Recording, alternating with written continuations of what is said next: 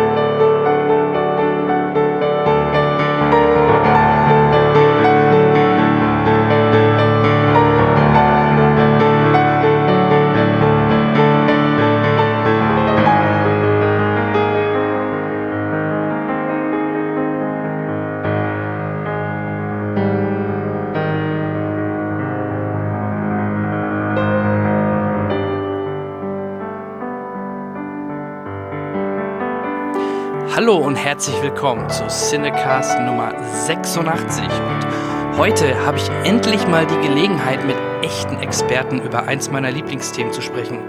Ähm, bisher hatte ich ja immer das Problem, dass ich meist der Einzige im Podcast war, der großer Star Trek-Fan ist. Ähm, und deswegen habe ich jetzt nach Ende von Picard mir wirklich die Koryphäen im Bereich Star Trek eingeladen, sowohl im Audiobereich als auch im schriftlichen Bereich.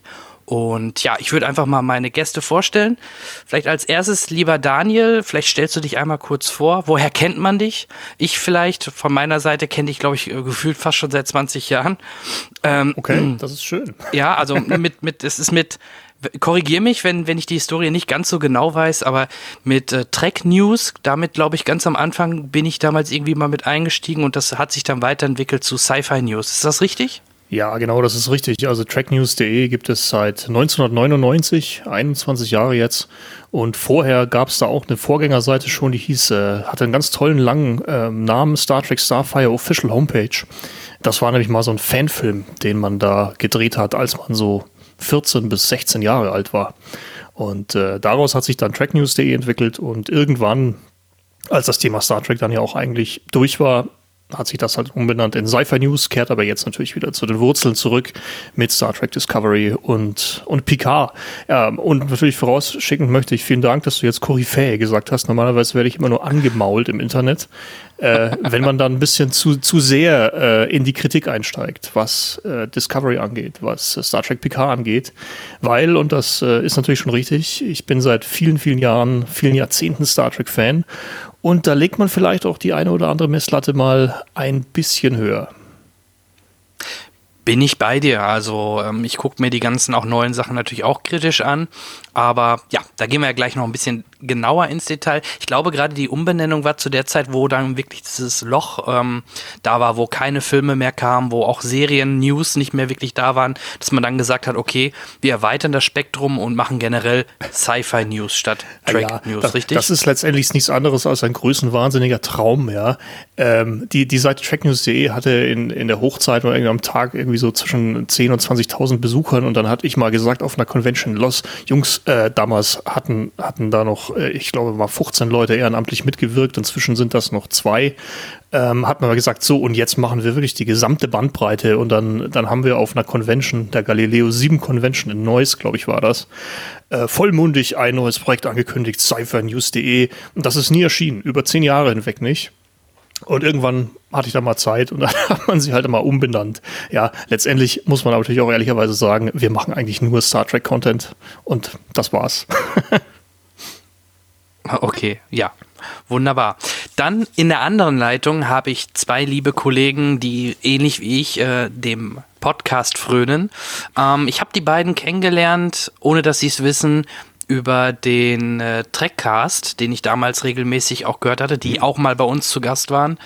Und äh, dadurch bin ich auf den sogenannten Discovery Panel Podcast gestoßen. Und äh, ja, ich begrüße, ich kann jetzt gar nicht genau sagen, wo ihr genau sitzt, das könnt ihr vielleicht gleich nochmal sagen, mhm. ähm, den lieben Sebastian und den lieben Andi. Hallo. Hallo. Wir sind ähm, äh, verteilt, strategisch verteilt in äh, Nordrhein-Westfalen ähm, und äh, sitzen nicht am gleichen Ort. Also ich sage kurz Hallo aus dem schönen Köln, aus der Innenstadt. Und ich sage Hallo aus Waldbröl, aus dem Oberbergischen Land. Tiefst, äh, tief im Wald quasi. Im Nichts. Okay. Ja, wunderbar. Ja, ich komme ja auch aus NRW, aus Soest. Ähm, sag mal eben, Daniel, wo kommst du her, damit wir es einmal richtig eingeordnet haben? Ah, aus dem tiefsten Niederbayern, aus Landshut oder beziehungsweise aus der Nähe von Landshut, dort, wo das Bier zu Hause ist. Wunderbar. Ja, vielleicht auch nochmal die Info. Wir nehmen heute am 5. April auf. Also, falls ihr das viel später hört und äh, Deutschland nicht mehr so existiert, wie es jetzt existiert, dann äh, ist das der Hinweis, wo wir uns äh, am 5. April jedenfalls äh, befunden haben. Genau. Und Bayern ja, gehört Andi noch zu Deutschland. Ja. ja, also hier ist die Welt noch in Ordnung, ja. aber ich glaube, das Kaiserreich wird dann nächsten Dienstag, glaube ich, soll das ausgerufen werden. Kaiser von, von Kaiser, Kaiser Markus, genau. ja, ja, richtig, richtig. Ja, die wollen ihn jetzt alle als Bundeskanzler haben. Also von daher, ähm, scheinbar macht er was richtig. Lass mal mal so stehen in diesem Raum, in diesem genau. virtuellen Raum. Politik. ähm, ja, vielleicht, Sebastian, fang du mal an. Ähm, was hast du, äh, oder wie bist du an Star Trek gekommen? Seit wann guckst du Star Trek? Wie bist du mit Star Trek überhaupt äh, ja, was war der erste Berührungspunkt vielleicht oder deine erste Serie? Das äh, zweite deutsche Fernsehen. Ähm, ich habe Star Trek angefangen zu schauen, als ich ein kleiner Sebastian war. Ich weiß nicht mehr genau, wie alt ich gewesen bin, aber tatsächlich bin ich dabei gewesen, als es ähm, anfing mit äh, Next Generation auf äh, dem oder im ZDF sagt man dann, glaube ich. Und ähm, mhm. ich habe damals ich weiß ehrlich gesagt nicht mehr hundertprozentig genau, wie ich darauf gestoßen bin. Ich bin auf jeden Fall kein TOS-Gucker gewesen, kannte TOS auch nicht wirklich und kenne TOS bis heute nicht richtig gut. Ähm, ich bin wirklich durch und durch TNG und ähm, bin irgendwie dazugekommen, habe es vielleicht in der Fernsehzeitung gelesen und habe gedacht, boah, klingt ja irgendwie ganz geil, Raumschiffe gucke ich mir mal an. Und ähm, war auf jeden Fall von Anfang an angefixt und ähm, bin von da an äh, hart auf Kurs geblieben, habe danach natürlich auch äh, DS9 gefeiert, fand Voyager richtig toll, fand vieles äh, tatsächlich auch äh, an Enterprise äh, in Ordnung und ähm, freue mich jetzt gerade, dass wir wieder über Star Trek reden können, weil ähm, du hast es eben so schön Loch genannt. Es war ja eine, eine lange, lange Zeit, ähm, in der es einfach nichts Neues gegeben hat, auch wenn ich immer noch Fan bin davon, ähm, zum 37. Mal irgendeinen Rewatch zu machen und ich bin gerade wieder bei TNG mit dabei und es macht immer noch Spaß. Aber natürlich habe ich auch ähm, mit großem Interesse verfolgt, was die da gerade bei Picard angestellt haben. Mhm. Sehr schön. Und äh, Andi? Bei mir war es ganz, ganz anders und wesentlich später tatsächlich. Ich habe äh, Theologie und Philosophie studiert, das äh, so ab 2003 ungefähr. Und in der Mitte des Studiums habe ich irgendwann angefangen, weil ein Dozent tatsächlich versucht hat, philosophische Theorien anhand von Star Trek zu erklären, habe ich dann angefangen, mich so ein bisschen da reinzufuchsen und äh, mit TNG tatsächlich. Äh, das habe ich angefangen zu schauen. Bin dann äh, bei DS9 hängen geblieben. Das habe ich dann, glaube ich, zwei, dreimal geguckt oder sowas, bis ich dann äh, weiter zu Voyager, ähm, zu, zu Enterprise und später auch zu TOS gekommen bin.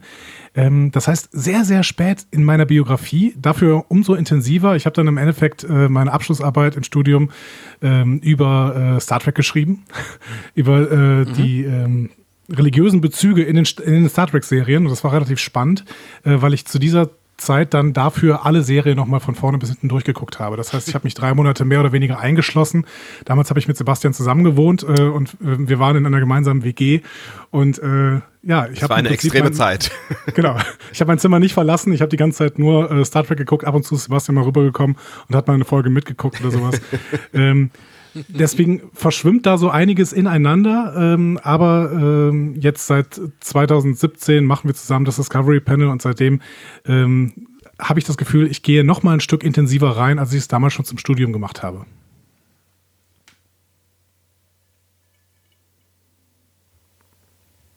Also Religion ist ja super spannend. Ich frage mich gerade, also bei DS9 ist mir das klar, gerade da hat es einen sehr starken, ähm, starken Schwerpunkt, dann vielleicht bei Voyager mit dem Caretaker am Anfang. Ähm, war das auch so dann die, der Schwerpunkt in der Ausarbeitung oder äh, gab es doch bei TNG mehr, was mir jetzt gerade nicht einfällt, außer jetzt ein paar Gottheiten oder sowas? Als Theologe muss ich sagen, dass äh, DS9 gar nicht so die spannendste Serie war, weil Religion da natürlich als Religion auftaucht und als fremde Alien-Religion. Das war nicht so richtig spannend. Spannender sind die äh, Vorkommnisse, bei denen Religion quasi verfremdet dargestellt wird, weil Roddenberry ja eigentlich Religion wegstreichen wollte, aber trotzdem kommt sie eben auch in TOS schon immer wieder vor, in TNG eben auch. Ähm, in DS9 ist es dann nochmal gehäuft, weil da eben auch eine Alien-Religion eine ganz, ganz große Rolle spielt. Aber auch in Voyager später. Also es gibt eigentlich in jeder äh, Star Trek-Serie irgendwelche religiösen Bezüge und für mich war es dann spannend, die irgendwie rauszufinden. Und das ist ja so ein, ein klassisches Beispiel, wo wir auch immer mal wieder drüber äh, reden, ähm, ist ja eigentlich Q. Das ist ja eigentlich im Prinzip so eine, so eine, so eine gottgleiche ähm, Person, die einfach alles kann, die ähm, alles kontrolliert, mehr oder weniger im Universum. Und das ist ja schon irgendwie ein Charakter, mit der immer mal wieder auftaucht. Und äh, da würde ich jetzt vermuten, dass der bestimmt auch äh, Thema gewesen ist. Ich habe deine Arbeit, glaube ich, mal Korrektur gelesen nach Kommata. Ich bin mir nicht mehr ganz sicher. Ich habe aber keine Ahnung, was drin steht. Ja, ist ein Beispiel, ist äh, ein anderes klassisches Beispiel, vielleicht aus TOS, ist, dass die irgendwann mal auf einem Planeten rumlaufen, ähm, wo sich dann äh, quasi so eine römische Zivilisation gegründet hat die dann aber irgendwann Probleme bekommen hat, weil es da so eine Splittergruppe gab, die angefangen haben, ähm, in der deutschen Übersetzung die Sonne anzubeten. Ähm, in, Im englischen Original beten sie The Sun an. Und das ist dann sehr, ein sehr, sehr schönes, äh, zum Beispiel ein sehr, sehr schöner religiöser Verweis, dass quasi das Römische Reich dadurch äh, so ein bisschen zugrunde gegangen ist, dass es Christentum durchgesetzt hat. Das haben wir da quasi in dieser Folge wieder aufgenommen weil The Sun ist natürlich äh, laut, äh, vom, vom Laut her im Englischen der Sohn und die Sonne. Ne? Und dann kann man das ja. eben so ein bisschen wieder zusammenführen. Das genau. ist ganz geil. Dabei fällt mir die mhm. Voyager-Folge ein, wo äh, die so eine, so eine Kultur die Voyager anbetet, die sie oben am äh, Himmel immer sieht und die eine andere Zeitlinie haben und die Voyager ist da irgendwie nur für ein paar Stunden und ähm, Blink of an Eye. Ja, Es geschah genau. in einem Augenblick. Haben wir die nicht, nicht mal besprochen? Wir haben die mal besprochen, genau, als Lieblingsfolge. Sieh mal eine da gibt es ja auch so eine, so eine Episode von The Orwell, wo genau das, das nochmal aufgegriffen wird und ja, quasi nochmal neu inszeniert dargestellt wird. Die, ja, die genau. Offi mhm. Offizierin darf da auch als äh, Gottheit auftreten. Ja, ähm, apropos Orwell, ist äh, Daniel für dich Orwell denn eher Star Trek mal böse gesagt, als jetzt vielleicht das ist schon eine sehr Serien. provokante Frage jetzt ja, ich frage nur, weil ich glaube, dass du recht positiv über äh, Orwell-Folgen geschrieben hast. Glaube ich. Ähm, naja, also das, das so liegt, das liegt an, an mehrerlei Dingen, warum ich, warum ich die Serie als solches gut finde. Einerseits, ähm, und das hat ganz einfach mit, mit einem handwerklichen Aspekt zu tun, das ist eine handwerklich sauber und schlüssige und logisch geschriebene Serie. Ähm, das ist schon sehr viel mehr, als ein Großteil von Discovery in meinen Augen zum Beispiel ist. Von daher schon mal ein Pluspunkt für The Orville. Und was natürlich hinzukommt, ist das klassische Erzählkonstrukt, Einzelepisodenbasis. Man hat zwar so eine ganz, ganz kleine, ganz kleine episodenübergreifende Handlung mit drin, aber man führt halt sehr viel Klassisches, sehr viel Bekanntes aus, aus TNG und eben auch, auch Voyager weiter. Ähm, und das macht die Serie, zumindest in meinen Augen, für, für mich persönlich sehr, sehr attraktiv. Und was die Serie richtig gut kann, ähm, ist die eine Beziehung zu, zu zeigen. Also wirklich glaubhafte Beziehungen zwischen Figuren und, und Charakteren zu, zu zeigen. Und äh, das steht und fällt für mich persönlich mit dem Dialog. Und das ist eben ebenfalls etwas, was der, der Erfinder Seth MacFarlane einfach hervorragend kann. Er kann wirklich glaubhaften Dialog schreiben, ähm, der eben nicht so ausartet, wie wir das jetzt im äh, Staffelfinale PK gesehen haben, wo man einfach mal plump fragt, na und, habt ihr schon gefickt? Äh, das ist bei The Orville definitiv besser. Ja, obwohl man da ja auch so ein bisschen sexuelle Sachen hat mit dem, ich weiß gar nicht, wie heißt es, Glibberwesen nenne ich es mal. Ja, ähm, super. Von daher, okay, aber da sind wir jetzt ja fast schon im Thema. äh, bevor wir da wirklich reingehen, ähm, noch eine Frage, ich nenne es mal vorsichtig off-topic. Was habt ihr denn äh, zuletzt gesehen? Egal ob jetzt ja Kino hätte ich sonst gesagt, das fällt momentan flach.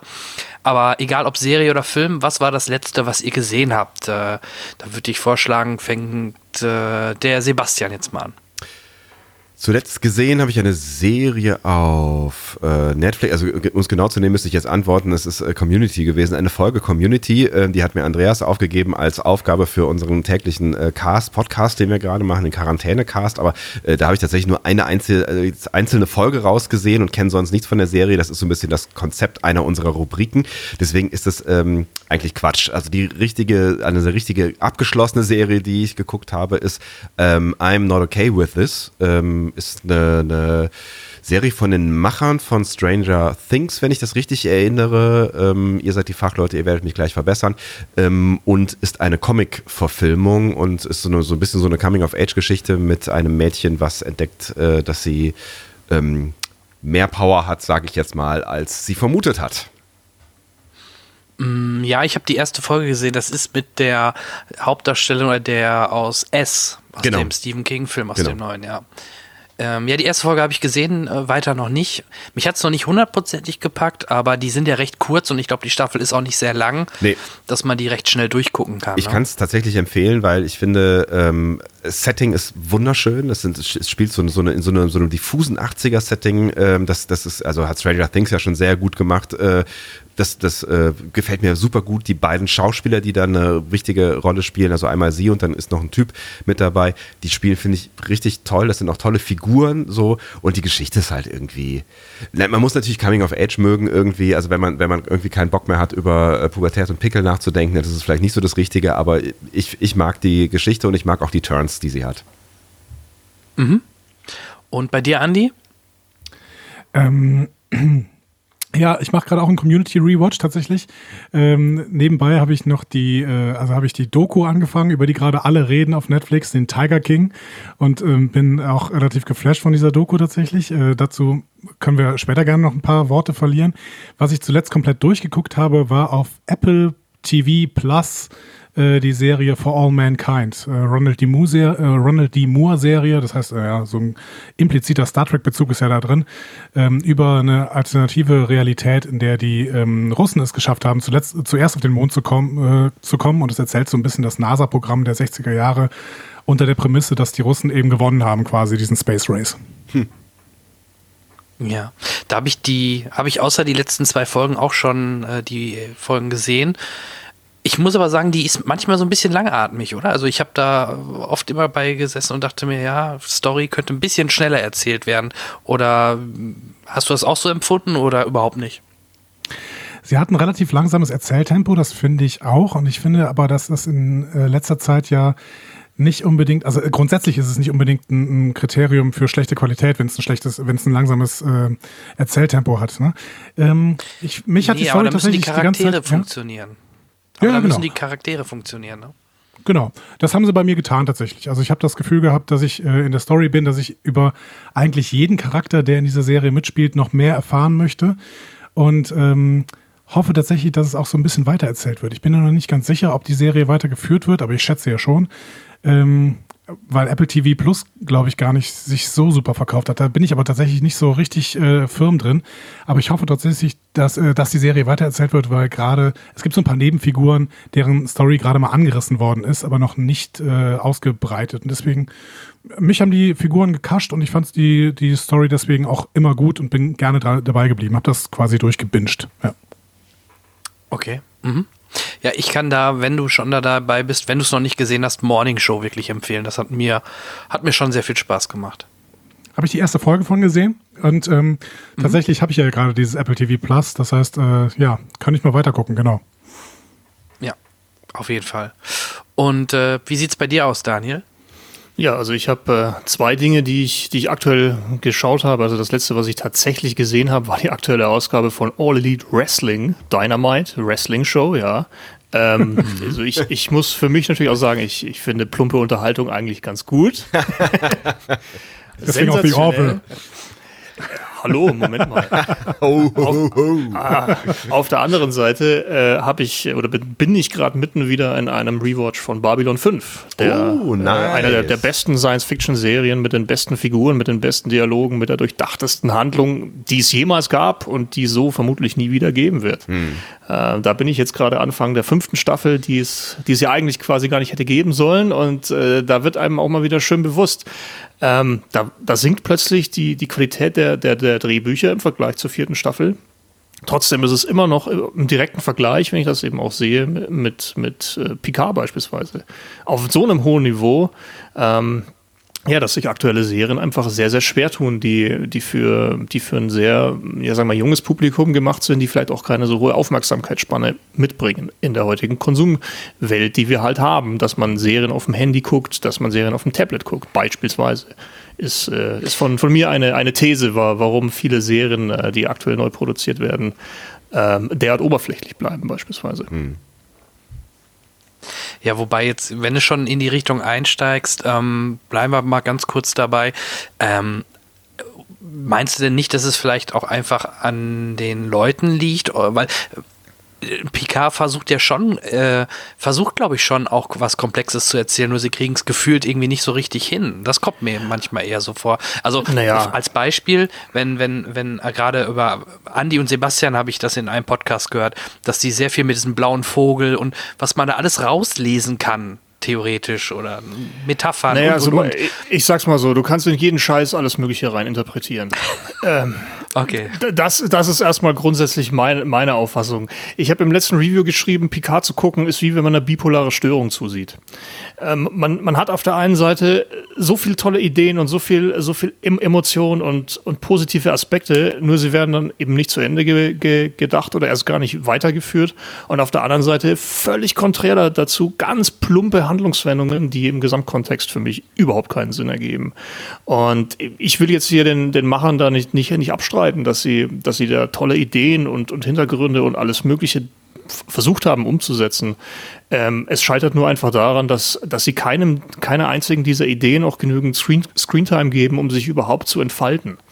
Und naja, also da an, an diesem Punkt funktioniert die Serie für mich aktuell einfach noch nicht. Sie hat viele schöne Ansätze drin, aber eben, eben keinen, der wirklich konsequent bis zum, bis zum Ende durchgedacht ist. Die, die, einzig wirklich, die einzig wirklich glaubwürdige und gute Szene, die ich in der gesamten ersten Staffel gesehen habe, war die allerletzte mit Data. Und die, obwohl sie aus einer völlig absurden Prämisse kommt, dass man irgendwie versucht, die Figur nochmal in die Serie zu, zu schreiben. Dennoch, das, das Konstrukt der letzten 20 Minuten der letzten Episode, das fand ich inhaltlich gut. Da, da konnte man tatsächlich mal wieder drüber nachdenken, ähm, wie, wie wird auch der Wert des Lebens definiert, eben dadurch, dass man sterben kann. Der, der blaue Vogel, glaube ich, war ein Schmetterling, der wieder als symbolisches Bild dazu her, hergenommen wird. Äh, wenn ein Schmetterling ewig lebt, ist es gar kein Schmetterling. Da kann man jetzt natürlich ewig viel äh, drüber nachdenken. Und das ist eine sehr schöne, ein sehr, sehr schöner Abschluss für die Figur, die die Data eben darstellt. Aber in Summe hat doch jetzt die erste Staffel Picard nicht wirklich was ausgesagt, oder? Ich würde dir dann Teilen widersprechen und das hat deswegen hat wahrscheinlich Michael uns auch gemeinsam eingeladen. wir haben beide Luft geholt. Genau. Könnte das sein? Ja, aber das ist doch das ähm, Schöne jetzt daran, dass wir da wirklich ja, ja, mal genau. eine Diskussion führen können. Ja. Genau. Mach ruhig. Ähm, ich stelle also stell noch mal kurz mein, mein, mein Mikrofon lauter, damit ich recht habe. Alles klar. Ähm, Nee, äh, also der Michael äh, hat ja den blauen Vogel angesprochen. Da geht es tatsächlich um die Brosche, die äh, äh, Sega anhatte. Aber vielleicht wollen wir die ah, okay. äh, blaue Vogel-Diskussion jetzt gar nicht mehr groß diskutieren. Ähm, ich glaube tatsächlich, dass sie ein, eine starke Idee hatten mit dieser äh, Staffel. Und diese Idee ähm, spielt im Kontext der, des Existenzialismus und äh, der gesamten Frage, was ist denn eigentlich, äh, wie kommen wir denn eigentlich als Menschen damit klar, dass wir sterblich sind? Äh, und zwar auch im Verhältnis zu den Androiden. Und ich glaube, das war schon die gesamte Idee dieser Staffel und die war auch gut. Was ich kritisieren würde, wäre das Storytelling, aber nicht die Story und die Idee an sich. Und da an dieser Stelle würde ich dir eben widersprechen. Ich finde schon, dass sie, äh, dass diese Idee, die sie hatten, der Umgang mit dem Tod, der Umgang der, der Sterblichen mit dem Tod und der Umgang der Androiden mit dem Tod, die natürlich einen ganz anderen Zugang haben, die sich quasi den Tod herbeisehen als Perfektionsmedium äh, quasi und im Gegensatz dazu die Sterblichen überhaupt nicht mit diesem Tod klarkommen, dass das schon eine Grundidee dieser, dieser Staffel war und dass diese Idee auch immer wieder durchgeschimmert hat. Keine Ahnung ich kann wieder anfangen mit dem Bücherregal, was man irgendwann gesehen hat. Von, das sind aber Rios, so Anspielungen genau, ja. von Rios, genau. Ja. Das sind das sind so Anspielungen, ähm, die man natürlich sehen muss und äh, im Prinzip da hast du natürlich auch recht. Ich brauche, ich, äh, es macht aber keinen Sinn, wenn ich eine Serie habe, die ich nur dann verstehe, wenn ich sie äh, im en Detail äh, analysiere. Und dementsprechend, ja, ich glaube, wir müssen das Storytelling wie sie Geschichten erzählen, mhm. die sie eigentlich gerne erzählen wollen. Das müssen wir kritisieren und eben nicht die Story, die sie eigentlich erzählen. Also das, das hast du jetzt verdammt gut zusammengefasst. Ich, ich habe äh, ich hab schon mehrfach den dritten Matrix-Teil an, angeschaut und äh, ihn immer ziemlich mies gefunden, muss ich sagen. Äh, und ich habe ihn dann irgendwann mal mit, mit Audiokommentar der, der beiden Drehbuchautoren ge geschaut, die, die mir dann zu jeder einzelnen Szene erklärt hatten, was eigentlich die Intention war. Hm. Und ja. dann habe ich mir gedacht, Mensch, haben die sich Gedanken drüber gemacht? Das ist ja unfassbar. Und wenn man das alles weiß und so weiter und so fort. Aber das ist genau eigentlich der, der Be Beweis dafür, dass sie es einfach nicht handwerklich geschafft haben, das, was sie aussagen wollten, auch tatsächlich zum Zuschauer zu kommunizieren. Dass man es eben erst mit einem Kommentar aus dem Off tatsächlich auch versteht. Äh, ja. Äh, Bücherregal bei Captain Rios, ja gut, also ich hätte jetzt erstmal nur ein Bücherregal gesehen. Ja. Äh, wenn, wenn man da, wenn man da natürlich irgendwas hineininterpretiert, was einem so aber überhaupt nicht ge gesagt wird, hm, finde ich das schwierig als Unterhaltungssendung ich, ich, vielleicht noch zwei Worte von mir, weil Andi und ich gucken die Serie auf sehr unterschiedliche Arten und Weisen. Auch für, für als Vorbereitung für den Podcast ähm, guckt Andi immer sehr intensiv und guckt auch mehrfach und ähm, hat auch große Freude daran, dann solche Kleinigkeiten herauszufischen. Äh, ich gucke immer kurz vor dem Podcast und auf einer eher äh, emotional als intellektuellen Ebene. Und ich glaube tatsächlich, hm. dass die Serie auf einer emotionalen Ebene deutlich besser funktioniert. Und ich glaube auch, dass sie ähm, selbst über, ne, ihr, ihr seid ja vielleicht auch mehr die Fachleute, was, was ähm, so Storytelling und das Weglassen von Sachen angeht. Weil ich glaube tatsächlich, je genauer man hinschaut, e, egal ob es jetzt ein James Bond-Film ist oder wenn ich mir, weiß ich nicht, die, die Storyline von Lost angucke oder also ich, ich glaube, je genauer du hinschaust, desto wahnsinniger wirst du da äh, über und wirst, wirst genervter von irgendwelchen Plotholes. Und ich glaube, genauso ist es gerade auch bei Picard. Also je, je weniger ich darüber nachdenke, ob das gerade logisch ist, was hier passiert. Und natürlich bin ich auch raus, wenn ich merke, es ist was offensichtlich unlogisch und dann nervt das so. Ne? Also die, die fünfte Staffel auf, äh, fünfte Folge auf Free Cloud, die hat mich komplett rausgeworfen aus der Serie, weil ich sie total blöd fand. Aber die fand ich tatsächlich ganz gut. Weil ja. Die hatte nämlich tatsächlich mal eine, eine konkrete Handlung mit einem konkreten Antagonisten und da waren einfach die Rollen auch klar. Das ist etwas, was, äh, was bei der, bei der Hauptcast über die ganze Serie jede Folge quasi anders war. In der ersten Folge wird noch, wird noch der, der Wissenschaftler ermordet. In der nächsten Episode gibt es wilden Kabinensex und alles ist ver vergessen. ähm, ja, es gibt, ja. Es, gibt, es, es, gibt, es, gibt, es gibt definitiv Haken. Aber gerade die letzten beiden Folgen, also bei der ersten, beim ersten Teil hatte ich so ein bisschen Angst davor, wo sie jetzt hinwollen. Aber in der letzten Folge, finde ich, versteht man tatsächlich, was also versteht man mehr, was sie mit der Serie haben machen wollen. Und ich finde tatsächlich, dass diese 20 Minuten, die du eben angesprochen hast, nicht irgendwie out of the box kommen, sondern dass es eine große Klammer ist und dass, dass man eigentlich dann versteht, was sie auch machen wollten, nämlich die Geschichte von Data ordentlich zu Ende führen und zwar auch über Picard, weil Picard ist halt wegen Datas Tod ähm, in der Position, in der er am Anfang dieser Serie ist, nämlich mehr oder weniger gebrochen oder seine, seine Ideale nicht mehr vor Augen habend. Ähm, er hat resigniert, er hat aufgegeben und wir bewegen uns quasi mit ihm zusammen auf eine Wanderung zurück zu sich selber, zu dem alten Picard, auch wenn er hinterher neuer ist, aber es ist ein anderes Thema.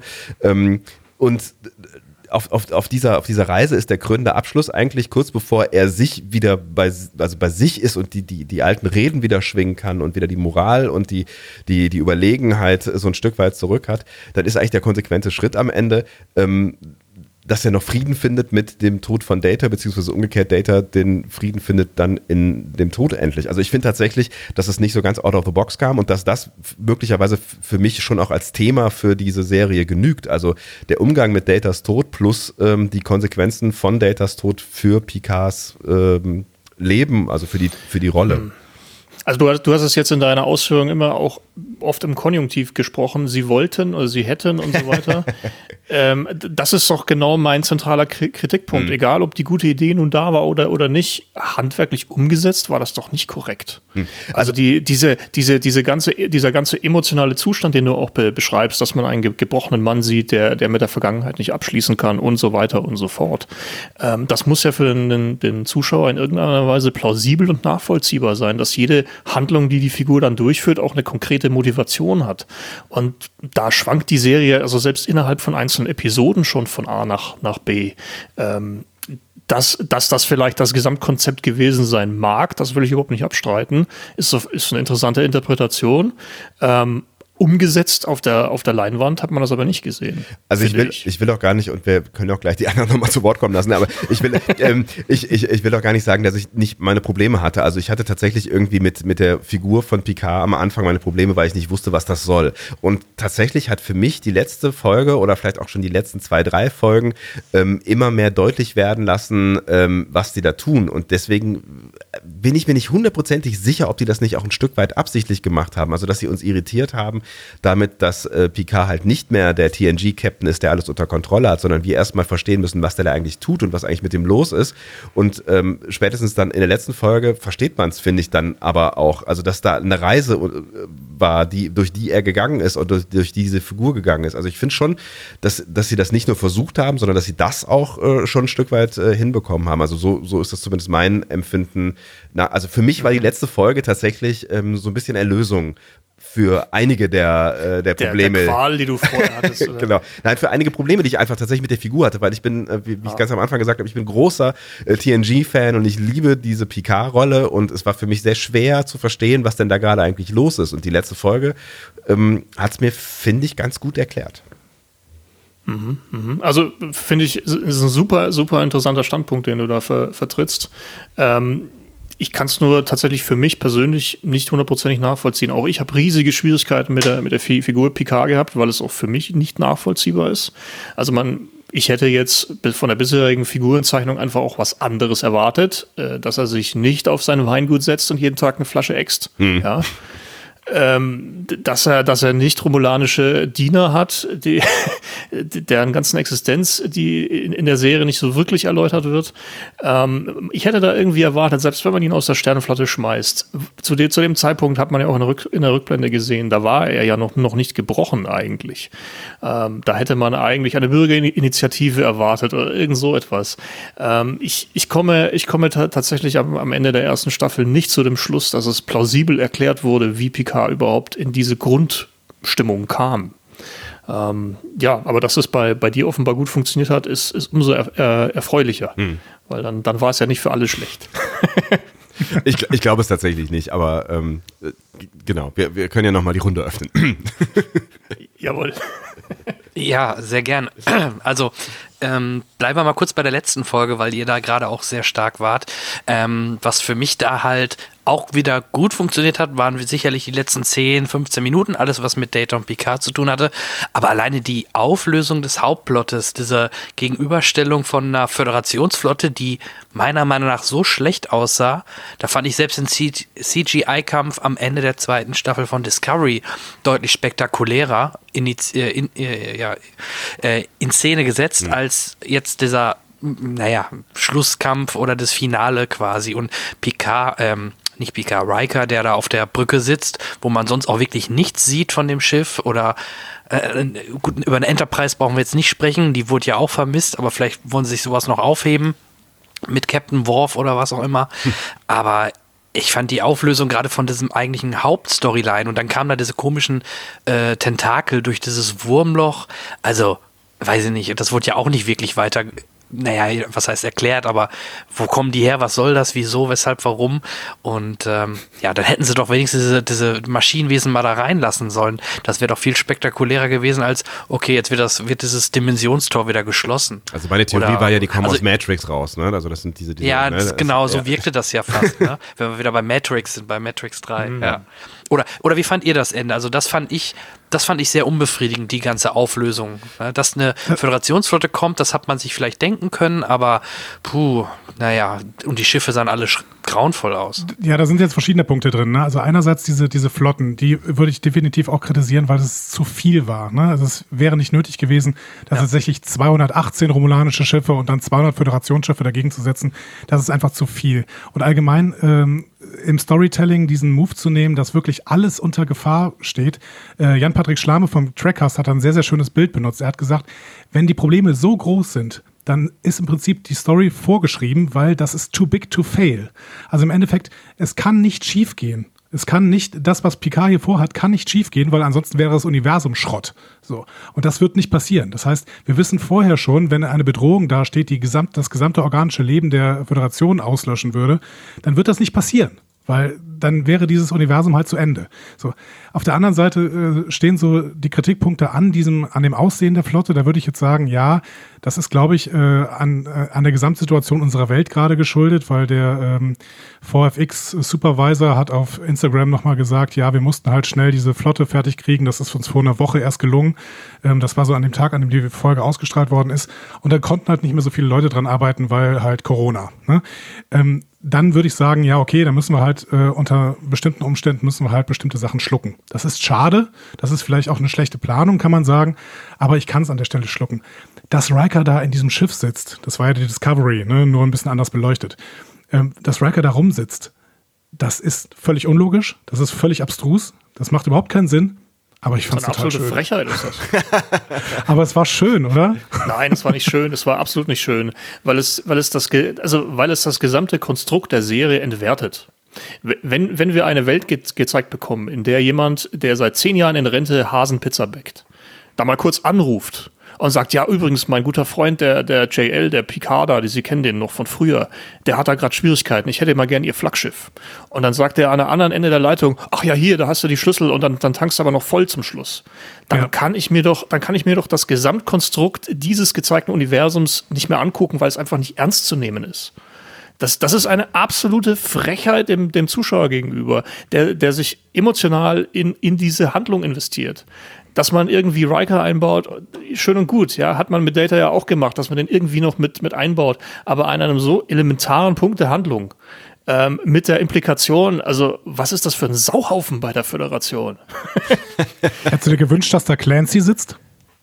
Äh, mir völlig egal, wer da gesessen wäre, wenn es halt bloß nicht der, der Rentner vom, vom Pizzaofen gewesen wäre. Ja, aber die hätten doch, da hätten sie doch wirklich zum Beispiel von mir aus die Enterprise oder was auch immer nehmen können. Riker steht vielleicht neben Captain Worf, aber in Zivil und hat gesagt, so, weil ich das Infos habe, habe ich jetzt hier mal meine Beziehung spielen lassen. Und dann als, vielleicht auch nicht Berater, 500 Schiffe, ja, sondern nur 20 Schiffe. Ja, irgendwie sowas, genau, richtig. Hätte ich sofort geschluckt und verstanden. Klar freut man sich, dass Riker da in Uniform sitzt. Oder klar, rein das Bild ist schön. Aber macht, wie Daniel gerade sagt, leider wenig Sinn. Absolut. Es macht, ich euch vollkommen ja, recht. Es macht absolut wenig Sinn und da sind wir, glaube ich, an dem, an dem spannenden Punkt, ähm, wo man sich fragen muss, was ist das eigentlich für eine Serie, was ist das für eine Art von Star Trek? Und das wollte ich eben schon mal andeuten mit dem, mit dem Storytelling am Ende. Ne? Also wenn es ein James Bond-Film wäre, dann würden wir nicht drüber nachdenken, ähm, wahrscheinlich, wer an welcher Position auftaucht, weil es nicht so total wichtig ist. Wir hätten uns vielleicht eher gefreut, dass ein bekanntes Gesicht äh, aufkommt. Jetzt ist es halt Star Trek und Star Trek war immer logisch und äh, Star Trek hat auch ein anspruchsvolles Publikum und die achten halt auf Details heißt. Es ist halt so die Frage, ob die, ob die mit so einem Storytelling, was vielleicht so ein bisschen eher aus einem, aus einem aus einem mainstreamingeren Bereich kommt, ähm, was vielleicht auch an Stellen schlecht ist, das will ich auch gar nicht abstreiten, aber ich glaube, es ist ein anderes Storytelling ähm, und das ist so die Frage, ob das für diese Serie oder auch für dieses Publikum am Ende geeignet ist, wie gesagt, ich hey, glaube, wir sind, ne, wir, sind, wir sind ja bereit, vieles zu schlucken. Ich sag nochmal Lost. Was habe ich bei Lost alles an Schwachsinn geschluckt und ich habe diese Serie trotzdem weitergesuchtet, obwohl Lost ich, ich aufgehört zu gucken. gemerkt, dass sie, dass sie schwachsinnig ist. So. Ähm, nein, aber ne, du, du weißt, was ich meine. Es gibt ja viele Serien, die wir, die wir schon auch weiter gucken, auch wenn wir merken, das ist nicht so ganz rund, weil wir wissen, oder fühlen, es ist irgendwie okay. Also die Story geht weiter. Naja, also wenn, was, wenn du jetzt sagst, äh, das ist eine Form von Mainstream äh, Storytelling, dann impliziert das ja, dass, dass das Mainstream Storytelling äh, generell einfach nicht logisch sein muss. So. Ich, ich, ich, glaube, und du jetzt kannst. Ich, ja, jetzt jetzt habe ich in der, in der Einleitung ja erwähnt, dass ich auch immer wieder mal, mal Wrestling gucke. und, und das ist eigentlich total be bezeichnend, dass man in aktuellen Wrestling-Shows also mehr konsequente Storyline zu sehen kriegt, wie in einem Star Trek Picard. Ähm, so ab absurd die Wrestling-Welt auch sein mag. Der aktuelle Story-Arc ist, dass eine, eine per Gedanken gesteuerte Drohne eines Wrestlers, der von sich sagt, er hat eine, eine ja, Entität, die 3000 Jahre alt ist, in, seiner, in seinem Körper äh, seinen Kontrahenten herausfordert und so weiter. Also völlig absurdes Zeug. Aber in diesem Kontext ist das zumindest stringent erzählt. Und das fehlt mir hier einfach. Also wenn ich, wenn ich mich irgendwie, also wenn, wenn ich irgendwie eine Serie gucke, egal auf welchem Niveau die ist, inhaltlich, dann muss sie für mich zumindest plausibel in dem gegebenen Kontext sein. Und ich kann nicht in, in der ersten Episode Picard also eben wieder das Thema Föderation eröffnen mit so und so viel Planeten, mit einem Rat der Föderation und, und, und, und, und und dann habe ich irgendwie ein paar Episoden später eben so eine ab absurde Wendung, dass man Riker wieder auf einer Brücke sieht. Das kann nicht funktionieren und das, das lässt für, für, für mich jetzt auch eben so eine Serie komplett in sich zusammenfallen. Also mir fehlt dann tatsächlich auch ein bisschen der Spaß, hm. weil es eben an so, so vielen Stellen so offensichtlich unsinnig ist. Wenn ich das jetzt mit einer Serie wie Arrow vergleiche, die, die bewegt sich generell auf einem viel, viel niedrigeren ähm, intellektuellen Niveau, also mhm. nahezu bei Null.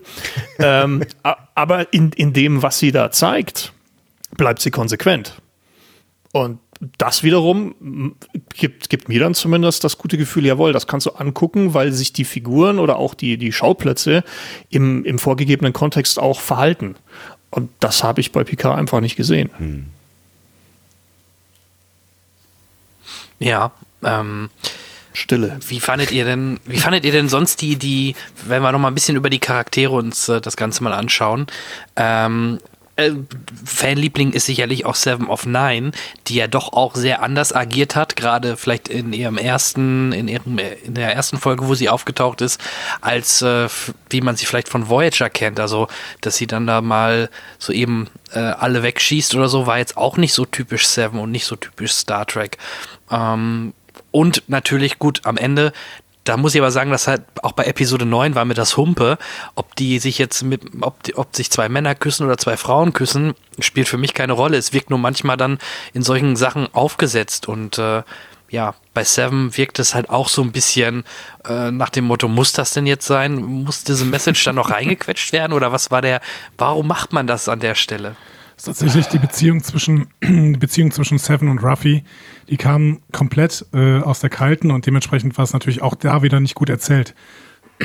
Ich fände es ganz spannend eigentlich, äh, wenn uns diese Beziehung in der zweiten Staffel erzählt würden, werden würde. Warum denn nicht? Also dann, wir haben äh, quasi bei der letzten Episodenbesprechung gesagt, wenn sie sich nur nicht mit den Händen berühren, sondern einfach hier dieses Spiel spielen da unten in der La Sirena und in der zweiten Staffel wird uns erzählt, wie diese la langsam dazufinden. Uns ist äh, auf, auf FreeCloud kurz erzählt worden in einem Nebensatz, dass äh, Seven offensichtlich queer ist. Das ist okay, äh, damit habe ich überhaupt kein Problem und dementsprechend, wenn das in der zweiten Staffel dann schön als das, als das, äh, als die Entwicklung einer Beziehung zwischen Ruffy und Seven erzählt wird, super. So kam es wirklich aus der Kalten und es wirkte aufgesetzt, da hast du recht. Ähm, ich weiß nicht genau, warum sie die Entscheidung getroffen haben, das unbedingt noch in dieser Folge diese, diese Handberührung zu zeigen. Das war für mich ziemlich unverständlich. Ja. Und um auf den ersten Teil deiner Frage zu antworten, ähm, ich glaube, für mich als für Andy ein größeres Problem war tatsächlich das Verhalten auf FreeCloud äh, für mich äh, von mhm. Seven, mhm. was ähm, ich halt überhaupt gar nicht tolerieren konnte. Das war nicht meine Seven so. Ne? Also ich fand, ich, ich, ich, ich konnte es nicht nachvollziehen, wie sie so agieren konnte, nach dem allem, was sie, wie sie denn quasi sozialisiert wurde auf der Voyager. So und ähm, dafür hatte man mir nicht genug erzählt vorher über, über ihr, ihren Werdegang oder über ihre Funktion als Ranger oder über die Frustration, die in ihr war. Auch das haben sie in der letzten Folge nachgeholt. Auch in der letzten Folge hat sie dann äh, Zweifel das erste Mal äußern können an sich selber, an, an äh, ihren, ihrem, ihrem ihren Taten, äh, an, an ihren Morden so. Das hat es für mich so ein bisschen besser gemacht, aber das hätte man uns eigentlich auch schon genau da erzählen können. Da in dem Punkt habe ich mich sehr aufgeregt über diese Folge. Das war so nicht meine Seven. Hm, aber genau zu diesem Thema hattest du jetzt so vorhin gemeint, äh, bei, bei Picard, der letztendlich genauso äh, aus dem Nichts ganz anders ist, das hättest du nicht so schwierig gefunden. Aber das haben, sie, das haben sie erzählt. Also das haben sie, das haben, finde ich das schon, dass sie das erzählt haben. Das fangen sie schon an in der ersten Folge zu erzählen. Das fangen sie im Prinzip schon an, äh, im, in dem Interview zu erzählen, was er äh, da diesem Fox News Verschnitt gibt. Und ähm, das, das äh, finde ich schon, dass, dass man da mitbekommt, was passiert ist. Dann gibt es die Rückblenden und so weiter. Also da wird uns schon erklärt, äh, warum Picard da gelandet ist, wo er ist. Bei Seven wird das nicht erzählt. Es, es wird erzählt, es ist, sie, ist, sie ist irgendwie eine Rangerin und die sorgen irgendwie in einem, in einem Bereich, äh, wo die Föderation keine Macht mehr hat, für Ordnung.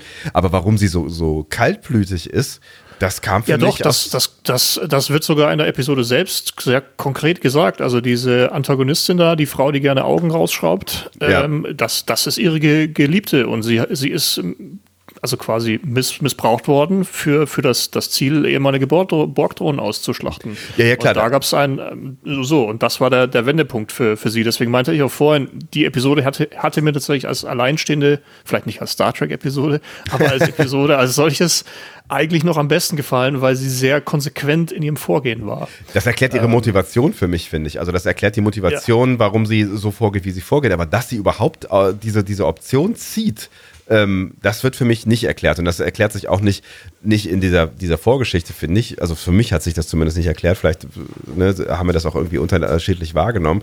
Ähm, für mich wäre diese, diese eine, auch so grausam sie sein mag, diese eine Vorgeschichte, ähm, reicht irgendwie nicht aus, um so eine völlig geänderte Seven ähm, zu sehen, die halt tatsächlich auch so Das, brutal das reicht dir nicht, wenn, wenn eine, also deine, deine Frau oder dein Freund äh, all deine Familie kaltblütig ermordet und die Organe verkauft? Ei, keine ich, schwierige Frage. Ich, ne, ja, ja, klar. Da kann ich mir natürlich nicht, nicht rein, reinversetzen, aber tatsächlich irgendwie am Ende, ähm, I don't know. Also ich weiß nicht, ob man, ob dann am Ende nicht in der Star Trek äh, Serie der Twist kommen müsste zu, ähm, ich finde dich richtig scheiße, aber ähm, du kommst vom Gericht oder Aber ich, so. also, Genau, genau, ich, die ich, Star ich bin der, der Mann, der da. das niemals machen würde, wie in dieser wunder, wunderbaren Dr. Who-Folge, wo, wo, sie- wo, ich weiß nicht, ob das jemand kennt, wo die, die Tochter des, des Doktors in seinen Armen, Armen stirbt und er hat dann unmittelbar darauf die Möglichkeit zur Rache. Äh, steht, steht zwischen zwei verfeindeten äh, Bevölkerungsgruppen und er, er zückt die Waffe, hält sie an die Schläfe des, des Mannes, der seine Tochter erschossen hat und, und sagt, ich bin der Mann, der das niemals machen würde. Gründet jetzt eine neue Zivilisation auf diesem Grundsatz. So. Ja, aber Das, ich, das würde ich in Star Trek erwarten, das ist völlig richtig. Ja, aber ich kann verstehen, dass es gerade bei Seven nicht funktioniert. Dementsprechend, äh, vielleicht habe ich die Figur Seven anders verstanden als ihr, beziehungsweise als du, Sebastian. Ja. Ähm, ich finde, dass, dass äh, Seven eine Figur ist, die in Voyager so gezeichnet worden ist, als wäre sie immer noch die, die kleine Annika, die dann aber halt nach einer bestimmten Zeit, in der sie ganz, ganz viel erfahren hat, ganz, ganz viel Wissen aufgebaut hat, aber halt keine moralischen, keine moralische Entwicklung durchgemacht hat, die dann einfach wieder aus diesem Kollektiv rausgenommen wird und im Prinzip wieder wie vorher ist, auf der gleichen moralischen Entwicklung. Und deswegen kann ich es gut verstehen, dass sie durch irgendwelche Ereignisse, die sie dahin bringen, wie es zum Beispiel so dieser Verrat von B. Jaisel sein kann oder auch, dass sie eben Ichab, äh, den, den sie so ein bisschen, ja, genau, ne, Ichab, den sie so ein bisschen adoptiert hatte, ja, dass der, äh, dass der eben gerade auch so der ist, der gequält wird, ne? dass, dass solche Erfahrungen sie eben auch zu einer kaltblütigen Killerin macht, weil sie diese moralische Entwicklung nicht hat. Was für mich dann aus der Kalten kam, war tatsächlich, dass in der letzten Folge ganz plötzlich die Gewissensbisse kamen. Ich fand das gut, das war's das war, dass die Gewissensbisse kommen, ist Star Trekig, aber sie kam für mich viel, viel zu schnell und äh, zu schlecht erzählt wieder. Und hier habe ich, hier habe ich wieder das Problem mit dem Storytelling, nicht mit der Idee, die sie mit dieser Figur hatten. Hm, Da hast du völlig recht. Also der, der, der eigentliche Wert von, von einer Figur, die sich selbst anzweifelt, ist doch eigentlich nur, ist, oder beziehungsweise ist dann am größten, wenn die Figur das nicht dann tut, wenn wieder alles in Butter ist, so wie wir das bei Seven of Nine gesehen haben, ganz zum Schluss, ah, Friede, Friede Freude, Eierkuchen, jetzt kann ich ja mal hier über meine Taten nachdenken, sondern wenn man das eben während einer schlechten Situation erzählt bekommt, das wäre für mich wirklich Star Trek gewesen. Und das ist das, ne, und das ist das, was ich vermisst habe in der Situation auf Free Cloud, ne, dass, dass sie da ähm, irgendwelche Art äh, von, von Zweifel bekommt und vielleicht auch einen Ausweg findet, der, der für Gerechtigkeit sorgt, aber nicht für Selbstjustiz. So, das, das, das hat mich, äh, das hat mich einfach gestört. Ich habe eine Idee, was sie machen wollten. Ich glaube, dass sie uns den Spiegel vorhalten wollten, dass sie sagen wollten, okay, äh, euch hat die ganze Zeit nicht gefallen, was Seven hier macht. Und jetzt gefällt's euch, weil diese fürchterliche Antagonistin Narissa umgebracht wird. Denn das ist ja für, für euch schon okay. Und dass sie dann in dem Moment sagen, okay, aber in dem Moment zweifelt Seven wiederum an, ihren, an ihrer äh, Art und Weise, wie sie mit Problemen umgeht. Ich glaube, dass sie uns hier den Spiegel vorhalten wollten. Allein diese Idee ist wiederum nicht gut erzählt. So, du meinst jetzt so ein bisschen in Richtung, in Richtung Jack Bauer äh, Folter als Mittel zum, zum Zweck und so. ja, genau, genau, genau. Ja, und hab ich auch die nicht gesehen. Generell, Ich glaube, die wollten auch generell mal ein bisschen was anders machen, denn auch diese Gewaltdarstellung am Anfang der Folge, ich glaube, das war doch die Folge, ne, mit Ja, dem ja, Auge. genau. Ähm, war ja auch komplett, ich war schon irritiert, warum Amazon Video plötzlich meinen Jugendschutzcode haben wollte, äh, bei einer Picard-Folge. Und ähm, ja, das war auch so total untypisch Star Trek und total, ja, nicht wirklich relevant, diese Überflüssig. Das war Gewaltdarstellung. überflüssig, ja. Ja. Also, Und da wollte man, glaube ich, provozieren oder einfach mal äh, sagen, ha, guck mal, was Star Trek auch kann. Oder auch am Ende halt, guck mal, jetzt gibt's kein Friede, Freude, Eierkuchen, sondern die ballert einfach alles weg. Oder sie wollten halt das machen, ähm, was, was äh, du, Daniel, eben gemeint hast. Sie wollten verankern, äh, warum ähm, Seven so unfassbar äh, sauer ist, ähm, dass, dass sie halt am Ende jemanden äh, kaltblütig ermordet, weil diese Person halt wirklich brutale, fiese Dinge getan hat. Und wir haben sie am Anfang gesehen, wie brutal und fies diese Dinge waren. I don't know, aber es hat. Es Möglich, hat, ja. möglich. Also ich, ich, ich habe in, in, in Sachen Sex- und Gewaltdarstellung für, also sowohl für das Discovery, wobei das mehr jetzt auf Picard zutrifft, eher so die, die Ver Vermutung, dass man, ähm, naja, dass man halt die, die erfolgreichen Serien der letzten Jahre mal angeschaut hat. Äh, das ist vielleicht Westworld gewesen, das ist auch Game of Thrones, ja, die alle sehr erwachsen sind und auch in ihrer Bildsprache natürlich sehr viel zeigen und einfach einen, einen Anforderungskatalog, ein Lastenheft an die Produzenten geschrieben hat und sagt, so, und wir brauchen jetzt hier für die neue Serie A, B, C und D. Und das muss da irgendwie rein. Und da ist sicherlich einer, einer der, der Punkte gewesen, so, wie du eben vorhin sagtest, erwachsene Inszenierung. Und na, da gehört halt dann auch eine gewisse, gewisse Art und Weise der Gewalt mit rein, dass Star Trek das eben auch kann. Das fand ich jetzt eine sehr passende Aussage. Und, und dass, dass das wieder inhaltlich eigentlich aus dem, aus dem Nichts kommt, warum, warum muss man jetzt auf einmal in Folge 7 oder was das war, irgendwelche Fünf, Augen ausreißen? Oder fünf, ja. Ja. äh, trägt trägt zur, zur Handlung inhaltlich überhaupt nichts bei, passt nicht zum restlichen Konstrukt und verschreckt sicherlich auch den einen oder oder anderen Zuschauer, der das vielleicht mit seinem Sohn oder seiner, seiner Tochter guckt. ja, voll. Ja. Oder Ähm, Freundin, die dann den- schreit oder so. Bleiben wir mal bei den Charakteren, die wir schon von früher kannten und dann haben wir dann natürlich vielleicht auch noch mal einen Abstecher, eigentlich eine Folge, die nur den beiden gewidmet sind, nämlich den Rikers. Ähm, über äh, William T. Riker haben wir gerade schon ein bisschen gesprochen, aber ich möchte auch gerne noch mal über Troy, über die, äh, über den verlorenen Sohn und über die die Tochter sprechen. Ähm, wie hat euch denn, ich glaube, da ist Daniel, ich glaube, wenn ich das richtig gelesen habe, hat da eine sehr eindeutige Meinung. Wie, wie fandest du die Folge, Daniel? Äh, schlechteste Folge der Staffel. Das, das, das ist jetzt so ganz hart gesagt. Ähm, ich, ich fand sie deswegen am schlechtesten in der, in der gesamten Staffel, weil sie einfach nichts beiträgt zur Erzählung. Ähm, die, die Figuren wiederzusehen, das ist nostalgisch vielleicht ganz nett. Dass das nicht funktioniert, das war auch beim Enterprise-Finale tatsächlich so. Und für, für mich ist es, ist es immer extrem störend und ich bin da vielleicht auch ein bisschen eigen in, in meiner Art und Weise, wie ich gern Geschichten erzählt bekommen habe. Ähm, ich, ich hätte das halt einfach gerne nachvollziehbar. Und allein schon das ganze Konstrukt, dass Picard sagt in Episode 1 bis 3, ah, ich will meine alte Crew nicht in Gefahr bringen und hier und da und sowieso. So, und dann macht er genau das. Äh, obwohl, man mit diesem, mit diesem super Teleporter da, der, der Borg, ja überall hin hätte können. Also auch tatsächlich in Sicherheit hätte sich transportieren können. Das, das ist schon mal kein, kein guter Start für diese Episode.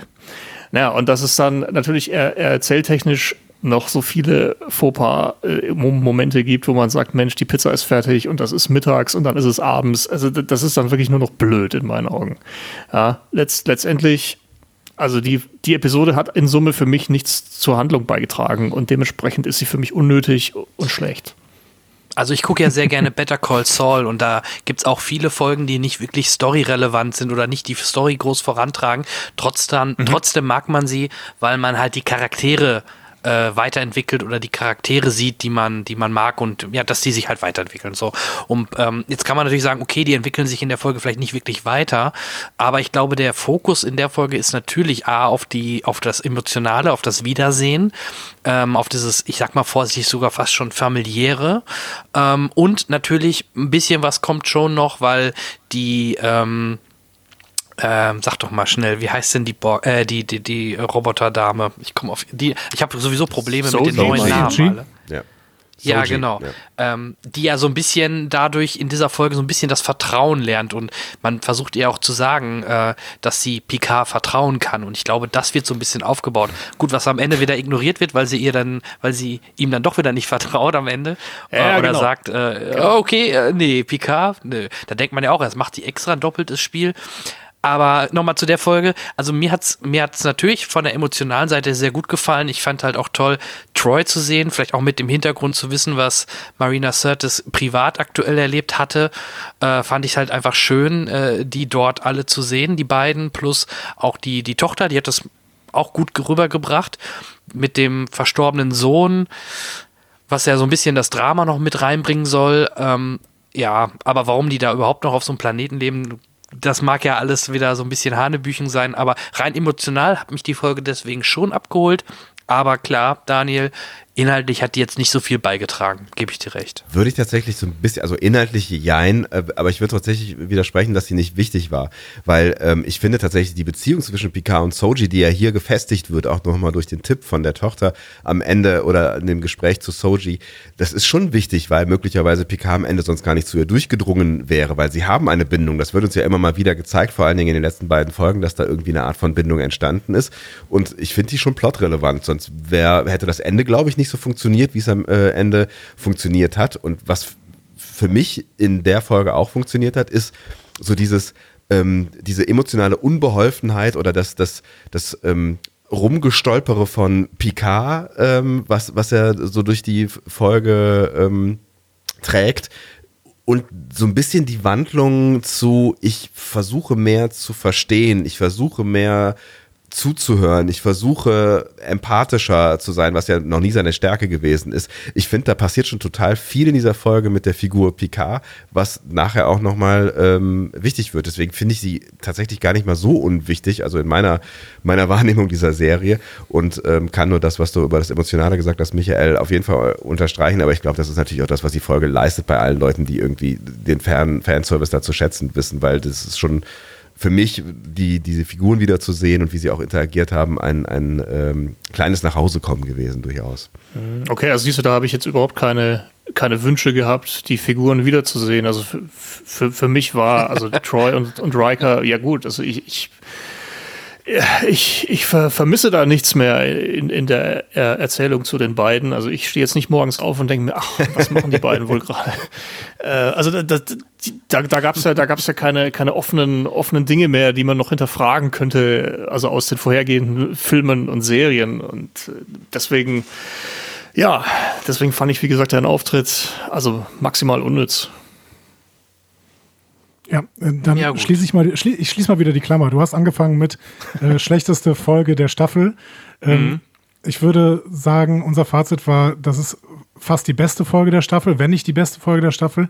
Ich finde, dass sie oh, okay. extrem relevant war für die Gesamtgeschichte. Ich glaube, wir, unser Fazit war, nachdem wir diese Folge besprochen haben, die, dass sie ja irgendwie relativ spät eine Idee äh, dafür gesucht haben, wie sie denn eben äh, Riker und Troy noch irgendwie reinbauen. Und uns war es völlig schleierhaft, wie sie denn ansonsten die Charakterentwicklung von Picard hätten erzählen können. Denn Picards Charakterentwicklung funktioniert nur über die Standpauken, die er von Troy und von Riker bekommt. Und sie hätte auch nicht anders funktionieren können, denn er braucht die Standpauken von den Leuten, die ihn in diesen Extremsituationen am besten kennen.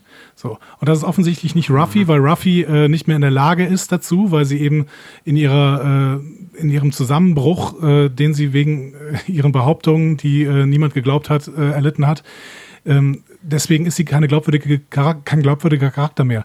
Es sind aber sehr wohl Riker und Troy glaubwürdige, glaubwürdige Charaktere und deswegen brauchte er die Standpauke von den beiden. Warum sie auf dem Planeten sind, wurde ja, finde ich, auch ganz gut erzählt eigentlich. Ne? Also, der, weil der, äh, der Junge hatte halt kein Zuhause und hat dann eben quasi sich irgendwann dieses geschützte Zuhause selber gebastelt aus seinen, mit seinen zwölf Sprachen und seiner äh, frei erfundenen Welt. Und sie wollten eben für Kestra, die Tochter, eben äh, eine, eine bessere Welt finden. Für den Sohn auch noch, aber der ist dann halt relativ schnell gestorben, aber deswegen sind sie von Depente nicht mehr weggegangen. Aber ähm, hätte man das, nicht in den Wäldern von Kanada auch machen können? Also warum dieser ferne Planet? Das habe ich nicht ganz verstanden. Weil er hatte doch so Heilkräfte. Äh, genau, also Ach, diese, okay. dieser Boden war besonders fruchtbar, wurde gesagt äh, da drin, ne? dass man da eben auch durchaus was anbauen kann und so. Ja, es gab so ein, so ein paar, wie dieser, so dieser Planet aus Star Trek 9. So ein bisschen ja, genau. genau. Ja, werden sie dahin geflogen? Den kennt doch Riker. Ja, ja. aber da ist, da gibt's keine Alterung, ne? Und das ist wieder auch ein Problem.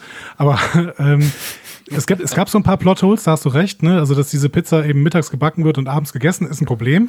Dass eine Pizza für, für alle Leute äh, reicht, ist auch ein Problem. Aber das sind so Probleme, bei denen ich wirklich denke, Ach ja, ja. ja. So, ne? Also die, diese, diese Art der Kritik, die lese ich auf Facebook sehr oft. Daniel, warum, regst du dich denn über so Kleinigkeiten so auf? Uh, und ich sage dann eigentlich immer, na, ich reg mich eigentlich nicht über, über eine Kleinigkeit auf, ich reg mich über so viele Kleinigkeiten die auf, die zum Schluss 42 Minuten lang ist. Uh, und, und das fängt eben am Anfang der Episode an. Man, man transportiert sich da hübsch in den Wald, dann kommen sie natürlich genau vor diesem komischen Mädel raus. Toll. Also ich, ich hasse solche, solche Zufälle, die man er, erzählerisch dann nutzt. Aber das ist doch das bei Star Trek immer passiert. Ah, nee, aber doch nicht in diesem Ausmaß, dass man dann zufällig genau da, also wirklich nicht. Das, also ich finde, bei Star Trek haben sie immer irgendwo hingebeamt, wo sie dann erstmal noch mal äh, fünf Minuten laufen müssten, bis sie an dem eigentlichen, an der eigentlichen Stelle waren, wo sie dann irgendwie hinkommen wollten. Ja, das ist immer schon ein Problem bei Star Trek. Das ist natürlich ein Drehbuchding, weil man muss ja irgendwie noch erzählen, wie sie so nach und nach irgendwas entdecken. Aber das hat Star Trek immer gemacht. Naja, also in diesem, in diesem Ausmaß, dass man so plump in, in, einen, in einen Plot reingeschmissen wird, das habe ich selten erlebt, muss ich sagen. Und wie gesagt, also ich, ich finde auch, auch nicht, also du hast vorhin gesagt, dass, dass man, dass man die, die Standpauke da von, von Troy brauchte, um die Figur von Picard weiterzuentwickeln. Da bin ich überhaupt nicht deiner Meinung. Also ich finde auch nicht, dass sich Picard groß weiterentwickelt hat. Das ist einer, einer meiner Punkte, die ich, die ich eben auch an der, der, der gesamten ersten Staffel nicht, nicht gut finde. Picard fängt seltsam an, und schwankt dann zwischen zwei Emotionszuständen hin, hin und her, äh, dass man ihn da anschreien lässt von, von irgendwelchen alten Frauen, äh, ob das nun Troy ist oder die, die Admiralin, die ihn in den ersten drei Folgen, glaube ich, zur, zur Sau macht, sei nochmal dahingestellt. Also die, diese, diese ge, ge, gesamte er Erzählung, die in der fünften Episode stattgefunden hat, dass, dass Picard das Vertrauen gewinnen muss, auch das war für mich halt einfach nicht glaubwürdig. Er sagt zum Schluss, äh, höre auf, auf meine Stimme, schau mir in die Augen. Ja, und das war's dann, oder wie? Also das, das ist für, für mich nichts, was ich, was ich als, als glaubwürdige Erzählung durchgehen lasse. Mhm. Lassen wir mal so stehen. Ähm, also man, glaub, es, es, es, es, hm? es, es, hört ja jetzt nicht, nicht, nicht daran auf, dass man das ein, ein Punkt nicht passt und dass die Pizza dann am Abend fertig ist. Aber es sind so viele, so unglaublich viele Kleinigkeiten, die, die in dieser Folge schlecht sind. Also auch zum Beispiel der, der, der, der ganze Part, der auf dem Borgkubus spielt. Ähm, die, die Ver Verfolgung von, von You und dass man ihn dann umbringt und, und dieses Tracking-Device, das plötzlich mitten im Kubus an der Konsole hängt was ist das für ein Unsinn? Ja. Ich glaube, da sind wir tatsächlich auch näher bei dir, ähm, was, was die Handlung auf dem Borg-Kubus angeht. Aber tatsächlich und da, das finde ich auch wieder total spannend, wie unterschiedlich man am Ende auch Serien sehen kann und was man aus Serien irgendwie mit rausnehmen kann. Und das ist, irgendwie ist es ja auch toll, dass das, dass das so funktioniert und dass wir irgendwie alle was mitgenommen haben und alle irgendwas zu kritisieren haben an dieser Serie und uns emotional darüber unterhalten können, weil das, das hat mich null gestört. Also weder die okay. Pizza, oh. die irgendwie, ob das die da, ja klar, wenn ich jetzt drüber nachdenke und du erzählst mir das so, aber es hat mich beim Gucken 0,0 gestört. Es ist mir zum Teil nicht mal aufgefallen. Oh. Also was ist mein, eine, einer meiner, meiner Dinge, die, die mich halt an PK insgesamt sehr stören, ist, dass ich einfach in Summe keine glaubwürdige Welt gezeigt bekomme. Ob die nun in der Vergangenheit, Gegenwart oder Zukunft spielt, ist ja erstmal nebensächlich. Aber hier, gerade auf, auf dem Planeten, da hat er sein schönes Chateau, so wie Picard, da hat er offenbar über den ganzen Planeten verteilt ein Schutzschild, das nach, das nach Romulanern scannen kann das, das, passt überhaupt nicht zusammen. Er hat einen verdammten Pizzaofen und nicht mal richtig vernünftig warmes Wasser. Das macht in Summe einfach keinen, keinen Sinn, ja. Und wenn, also für, für mich persönlich, wenn, wenn der, der Maß an solchen Dis Diskrepanzen von ge, gesprochenem Wort und Bild, also wir befinden uns ja in einer fernen Zukunft angeblich. Äh, wenn, das, wenn das so weit auseinander geht, dann kann ich das Gezeigte kaum noch, noch ernst nehmen. Und ja, und dann hat man halt eben auch so also ganz billige Storymittel, wie eben zum Beispiel, dass dieses Notsignal der, der Fenris Ranger auf einmal auf der Borg-Konsole hängt, wenn es gerade passt. Und, und dann sitze ich echt nur noch da und denke mir, um Gottes Willen, was ist denn das, das für ein Schwachsinn? Das war doch Hughes Büro, in das er da, äh, in das sich äh, Elnor da geflüchtet hatte. Ja, aber warum sollte da das, das Tracking-Device von Seven of Nine hängen? Weil, weil das Hughes war. Das, das wird tatsächlich in der Folge danach erklärt. Also es gibt, Ach, okay. Das, das, ist, gibt das vieles. Ist mir, das, ist mir, das ist mir so tatsächlich noch, noch nicht im Zusammenhang aufgefallen. Ich dachte, dass, das wäre das gewesen, was Seven of Nine PK gegeben hätte. Nee, es ist das von You tatsächlich. Aber ah, das, interessant. Aber es, okay, es, dann ist dieser Punkt zumindest.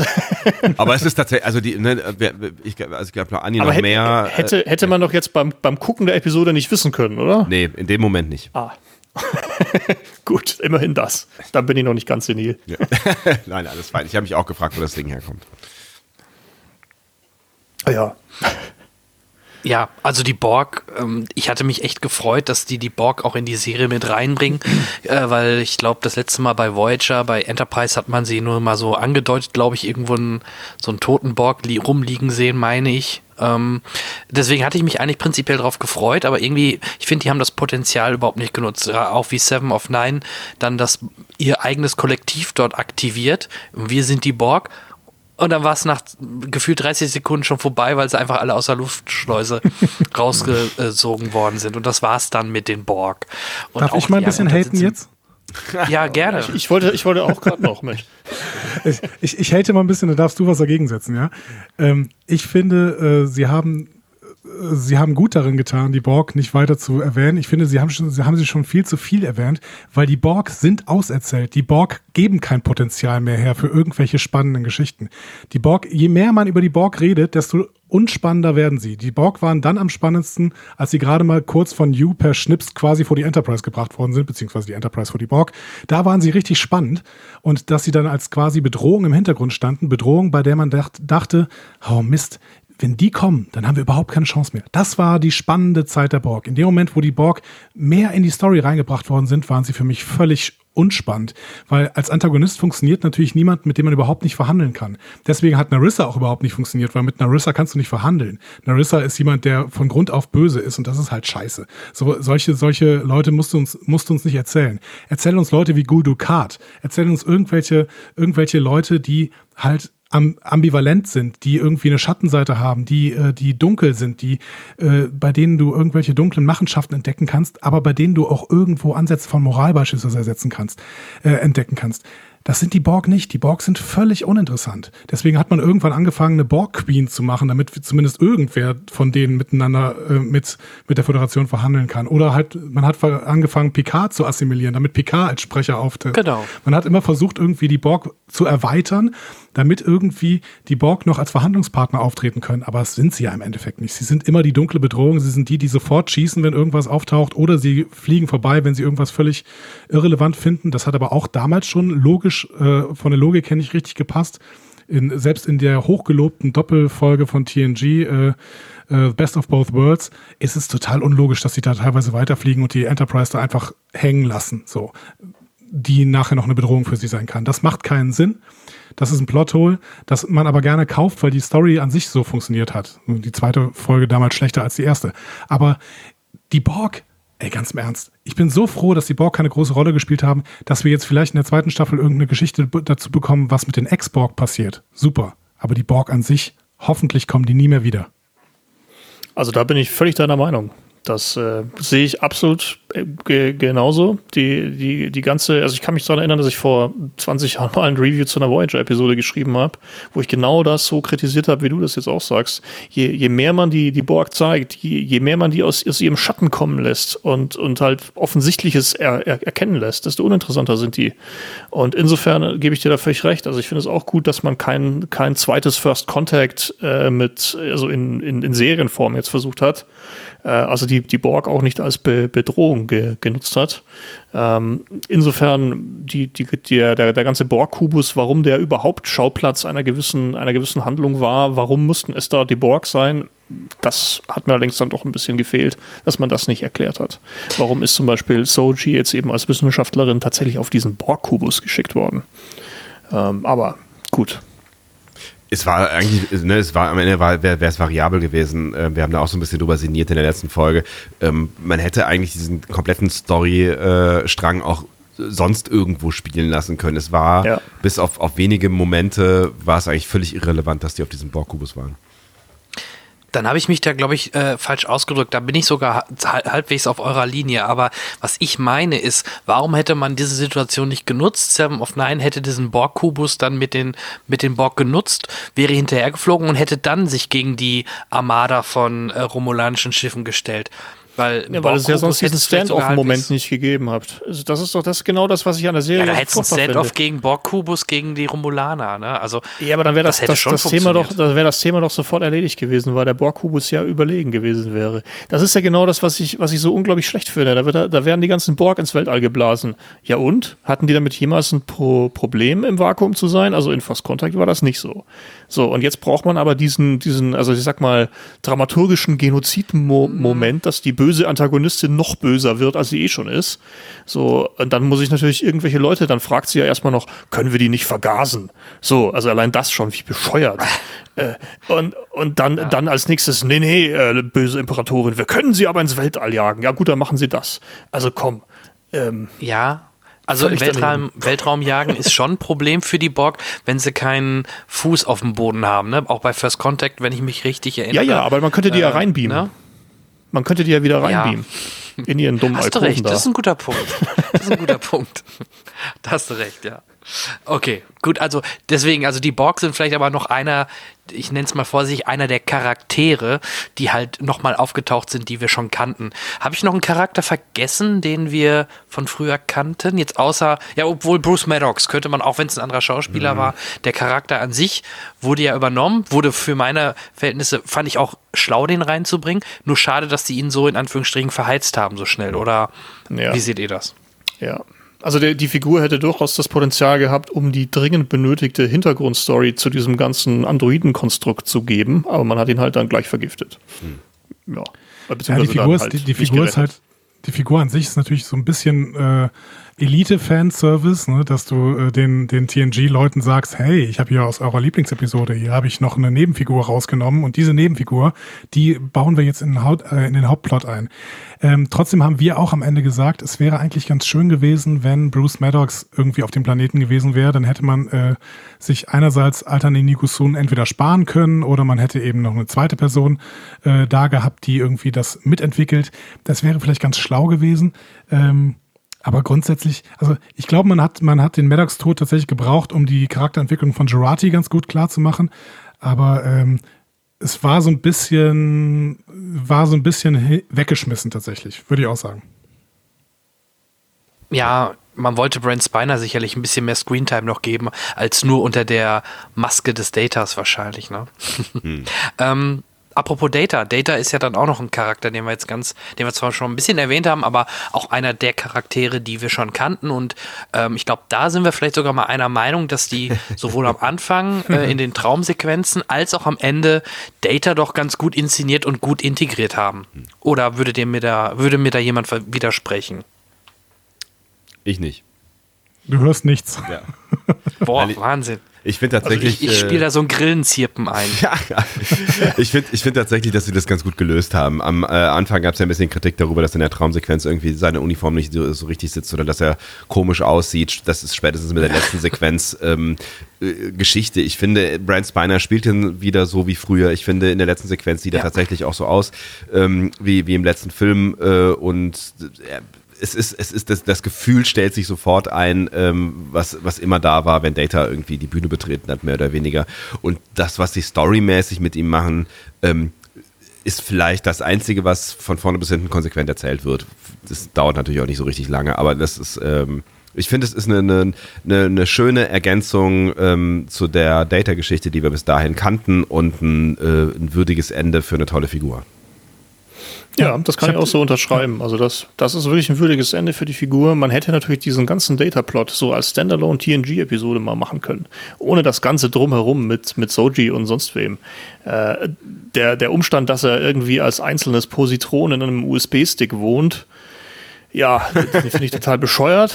Ähm, was sie dann aber daraus machen in der ganzen Auflösung der, der Sache, das war klasse. Hm. Ja. Ich glaube auch, wir können uns ganz viel darüber streiten, was sie so dazwischen erzählen. Aber ähm, ich, ich hatte diese, diese Woche mal das, das Gefühl, als ich darüber nachgedacht habe, vielleicht war die Grundintention dieser gesamten Staffel und vielleicht auch das, womit man dann im Endeffekt ähm, äh, Stuart bekommen hat. Denn er sagt ja immer, man hat mich mit einer Idee bekommen. Vielleicht war diese Grundidee, ähm, dass da was mhm. ungeklärt war. Nämlich das Ende von Nemesis, was wirklich ein, ein, ein, ein Ärgernis war. Äh, Data stirbt da einfach, dann wird noch irgendwie so was Seltsames mit Before gemacht, mit dem sie ja dann quasi in der zweiten Staffel komplett auf, äh, in der zweiten Folge der Staffel komplett aufgeräumt haben, indem sie gesagt haben, ja, der war unterentwickelt, der liegt jetzt hier in der Schublade. Ich fand, ähm, ich glaube, dass die Grundidee war, ähm, dass sie tatsächlich Data sinnvoll haben sterben lassen wollen und damit auch Picards Trauma ähm, auflösen wollten. Und damit da hängt natürlich diese philosophische Beschäftigung mit dem Tod, die hängt da äh, wabernd dran. Aber ich glaube, das war die Grundstory. Und dann dazwischen mussten sie nur noch erzählen, wie sie da hinkommen. Und darüber können wir uns gerne streiten, wie sie da hingekommen sind. Aber dass diese Grundidee, Nemesis quasi mit Nemesis aufzuräumen und quasi Data einen sinnvollen Tod zu geben, den Picard auch gut verkraften kann, weil er sinnvoll war, dass diese, diese Grundidee, das ist eigentlich eine schöne, finde ich. Ja, finde ich auch. Ja, das stimmt. Das stimmt. Mhm. Genau. Deswegen sage ich ja, da sind wir wirklich einer Meinung. Ähm, bleiben die neuen Darsteller beziehungsweise die neuen Charaktere, die uns ja wahrscheinlich dann auch in der zweiten Staffel wieder, ähm, wieder über die Füße laufen.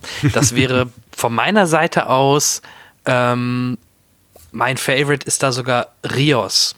Ich fand ihn einfach vom Typus her extrem sympathisch, auch als ehemaliger Sternflottenoffizier. Ich fand auch die Idee, auch wenn das vielleicht einige kritisieren, mit den verschiedenen ähm, ähm, äh, holographischen Programm äh, Offiziere, die er dann auch ja alle, also der Schauspieler alle auch wieder verkörpert hat, wo er sich so ein bisschen, glaube ich, austoben durfte in die verschiedenen Charaktere, fand ich eigentlich in der Summe ganz cool ähm, und ganz nett inszeniert. Vielleicht an, eine, an der einen oder anderen Stelle ein bisschen übertrieben. Ich glaube, da gab es auch in einer Folge diese diese Diskussionsrunde, ne, wo, hm, ähm, genau. mhm. wo sie rausfinden wollten, wieso, weshalb, warum ist er, da, ist er denn da so ähm, oder was hat er denn? Ähm, das fand ich vielleicht ein bisschen over the top, aber ansonsten Rios war für mich so eigentlich ein extrem cooler Charakter, der mir sehr viel Spaß gemacht hat, der auch so ein bisschen das Europäische mit reingebracht hat mit Fußball und äh, ja, das äh, fand ich schon aber, ganz nett. Aber er war Chilene. Er war Chilene. Ach, guck mal. Ja, okay, aber da, sagen wir es mal so, nicht Amerikaner, oder? Das, weil genau, sonst stimmt. hätte er wahrscheinlich eher ein Football, ein Baseball oder sowas in der Hand gehabt. Ja, ja, ja, Überall spielt man Fußball, nur in Amerika nicht. Also ich kann tatsächlich auch äh, mit, mit der Rios-Figur ähm, viel anfangen. Ich finde, da, da, sind natürlich Dinge, die man immer kritisieren kann, ne? diese, diese anachronistischen Elemente. Also warum muss der, muss der rauchen zum Beispiel? Ne? Da, ja. So im, ja. im 24. und saufen im 24. Jahrhundert kann man natürlich fragen, ähm, äh, wirklich so. Aber generell finde ich auch, sie ist nett gezeichnet. Ähm, die, die Idee mit den Hologrammen ist eine schöne und es funktioniert auch gut. Und ich finde es ein toller Schauspieler, dem man gerne zuguckt. So, ähm, ich mochte die Figur äh, auch in der ersten Staffel. Man kann natürlich immer so, so ein paar Zwischentöne, ähm, ne? also warum ähm, zum Beispiel die Beziehung mit Ruffy, die wird halt meiner Meinung nach irgendwie sehr seltsam erzählt. Warum weiß Ruffy zum Beispiel nichts von diesem großen Trauma, was ihn ja offensichtlich äh, von Minute eins, wo wir ihn kennenlernen, so stark beschäftigt. Ne? Aber das, das sind dann wieder Geschichten der Handlung. Ich finde, was die Figur an sich angeht, ähm, ist da viel, viel gut gelaufen. Ich, ich mochte die sehr. Ja, also ich habe auf die Webseite bei, bei mir mal eine Umfrage gemacht, jetzt hier, was ist eure Lieblingsfigur? Und ich habe dann auch selbst versucht abzustimmen und habe mich da tatsächlich sehr schwer und bin auch bei Captain Rios gelandet. Ähm, mhm. Nicht, weil er die beste Figur ist, sondern weil er die äh, am wenigsten schlechte ist. Äh, War klar. Es ist, aber natürlich. Ja, tut mir leid. Ich muss ja schon polarisieren, ja, hast du mir gut. gesagt, als du mir 500 ja, Euro überwiesen natürlich. hast. ähm, Moment mal, es gab Geld. Ruhe. ja, aber nicht für euch, ne? Also. Ich finde auch ja, übrigens J.J. Abrams ganz toll. Nein. Gott, oh Gott, oh Gott. Und noch der nächste Fünfer.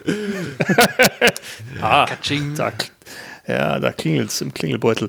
Nee, ähm, der, der Punkt ist der, also die, die, die Figur ist, ist die glaubwürdigste. Die hat eine, eine mehr so, mehr oder weniger plausible Hintergrundgeschichte, die bleibt innerhalb der zehn ja. Episoden relativ konstant und hat aber dennoch eine kleine, aber nachvollziehbare Entwicklung. Und insofern die beste, die beste Figur der, der ersten Staffel.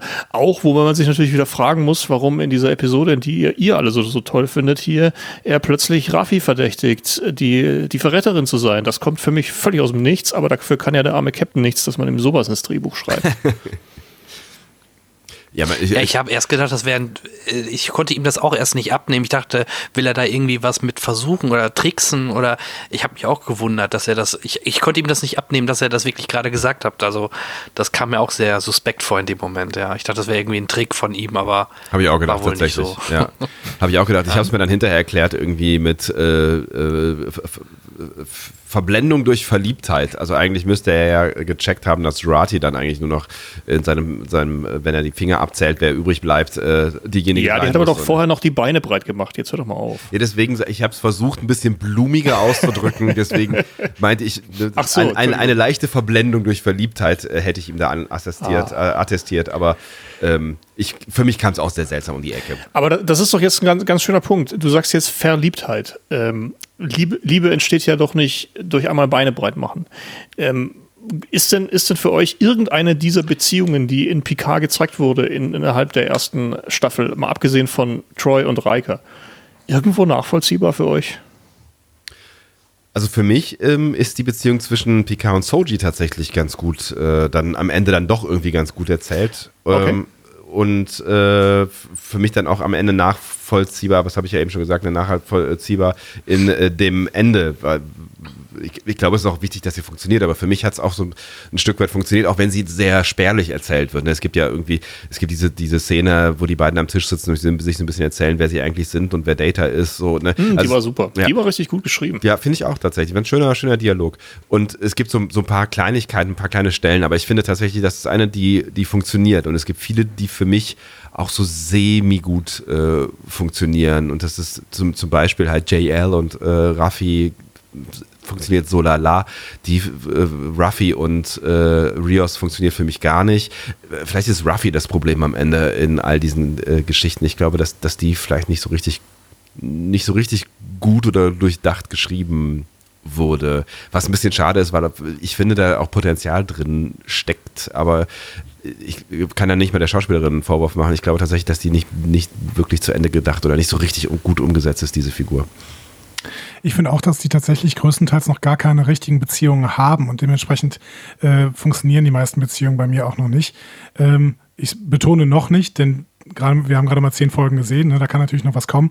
Aber tatsächlich, manche Sachen äh, waren mir zu schnell erzählt. Das passiert mir öfter bei modernen Serien, dass eben zu schnell erzählt wird. Ich habe eben schon mal angesprochen, diese Nummer zwischen Seven und Ruffy, die habe ich überhaupt nicht verstanden, weil es viel das zu schnell ja war. Das wird ja gar nicht erzählt. Quasi. Genau, es wurde gar nichts erzählt, genau. Und die Annäherung zwischen äh, Gerati und Rios, die war auch tatsächlich viel zu schnell. Was ich viel mehr verstehen kann als ihr, ist tatsächlich, dass Rios äh, Ruffy ähm, äh, verdächtigt, dass die vielleicht dieses Tracking-Device hat, weil Ruffy kommt auf die äh, La Sirena, niemand weiß, was sie vorhat, sie klingt sich bei FreeCloud aus, kommt dann wieder und schließt sich in ihre äh, Kajüte ein. Das ist das, was uns bis zu diesem Punkt erzählt worden ist von Ruffy. Tut mir leid. Ich hätte auch Ruffy verdächtigt als derjenige, der hier irgendwie ein Problem hat. Aber uns wird auch erzählt, dass sie alte Freunde sind. Ne? Und dann würde ich ja erstmal, ähm, hm. also ich, und es ist eine fremde Person noch an Bord, die von Ruffy am Anfang genau. gleich verdächtigt wird. Ne? Also ich bin also irgendwie weiß ich nicht, ob ich dann als erste, als erstes wirklich Ruffy verdächtigen würde. Ich fand es auch, ich habe ich hab alles gesagt dazu. Äh, also würdet ihr Ruffy auch als die schwächste der neuen Charaktere einstufen? Leider würde ich zurzeit noch sagen, dass es Elnor ist, weil äh, Elnor einfach ah, Elnor hat noch nicht richtig was zu tun, zu tun äh, bekommen. Äh, Elnor ähm, handelt zwar charakterkonform, das kann man schon sagen. Er schließt sich immer dem, äh, dem Vorhaben an, was irgendwie am äh, aussichtslosesten äh, erscheint. Das ist offensichtlich sein Glaubensbekenntnis. Dementsprechend kann ich verstehen, wie dieser Charakter angelegt worden ist, aber er hat halt nichts zu tun bekommen und es macht irgendwie auch überhaupt keinen Sinn, dass er überhaupt dabei ist. Denn Picard ja, hat ihn mitgenommen genau. und er sollte von Elnor beschützt werden. Dass Elnor sich dann anderen Vorhaben anschließt, weil das sein Glaubensbekenntnis ist, das kann ich verstehen. Aber trotzdem macht es für mich dann in, äh, in, der Story insgesamt keinen Sinn, weil äh, Picard hätte durchaus jemanden gebraucht, der irgendwie auch mal für ihn in den Kampf gehen könnte, wenn es denn soweit wäre.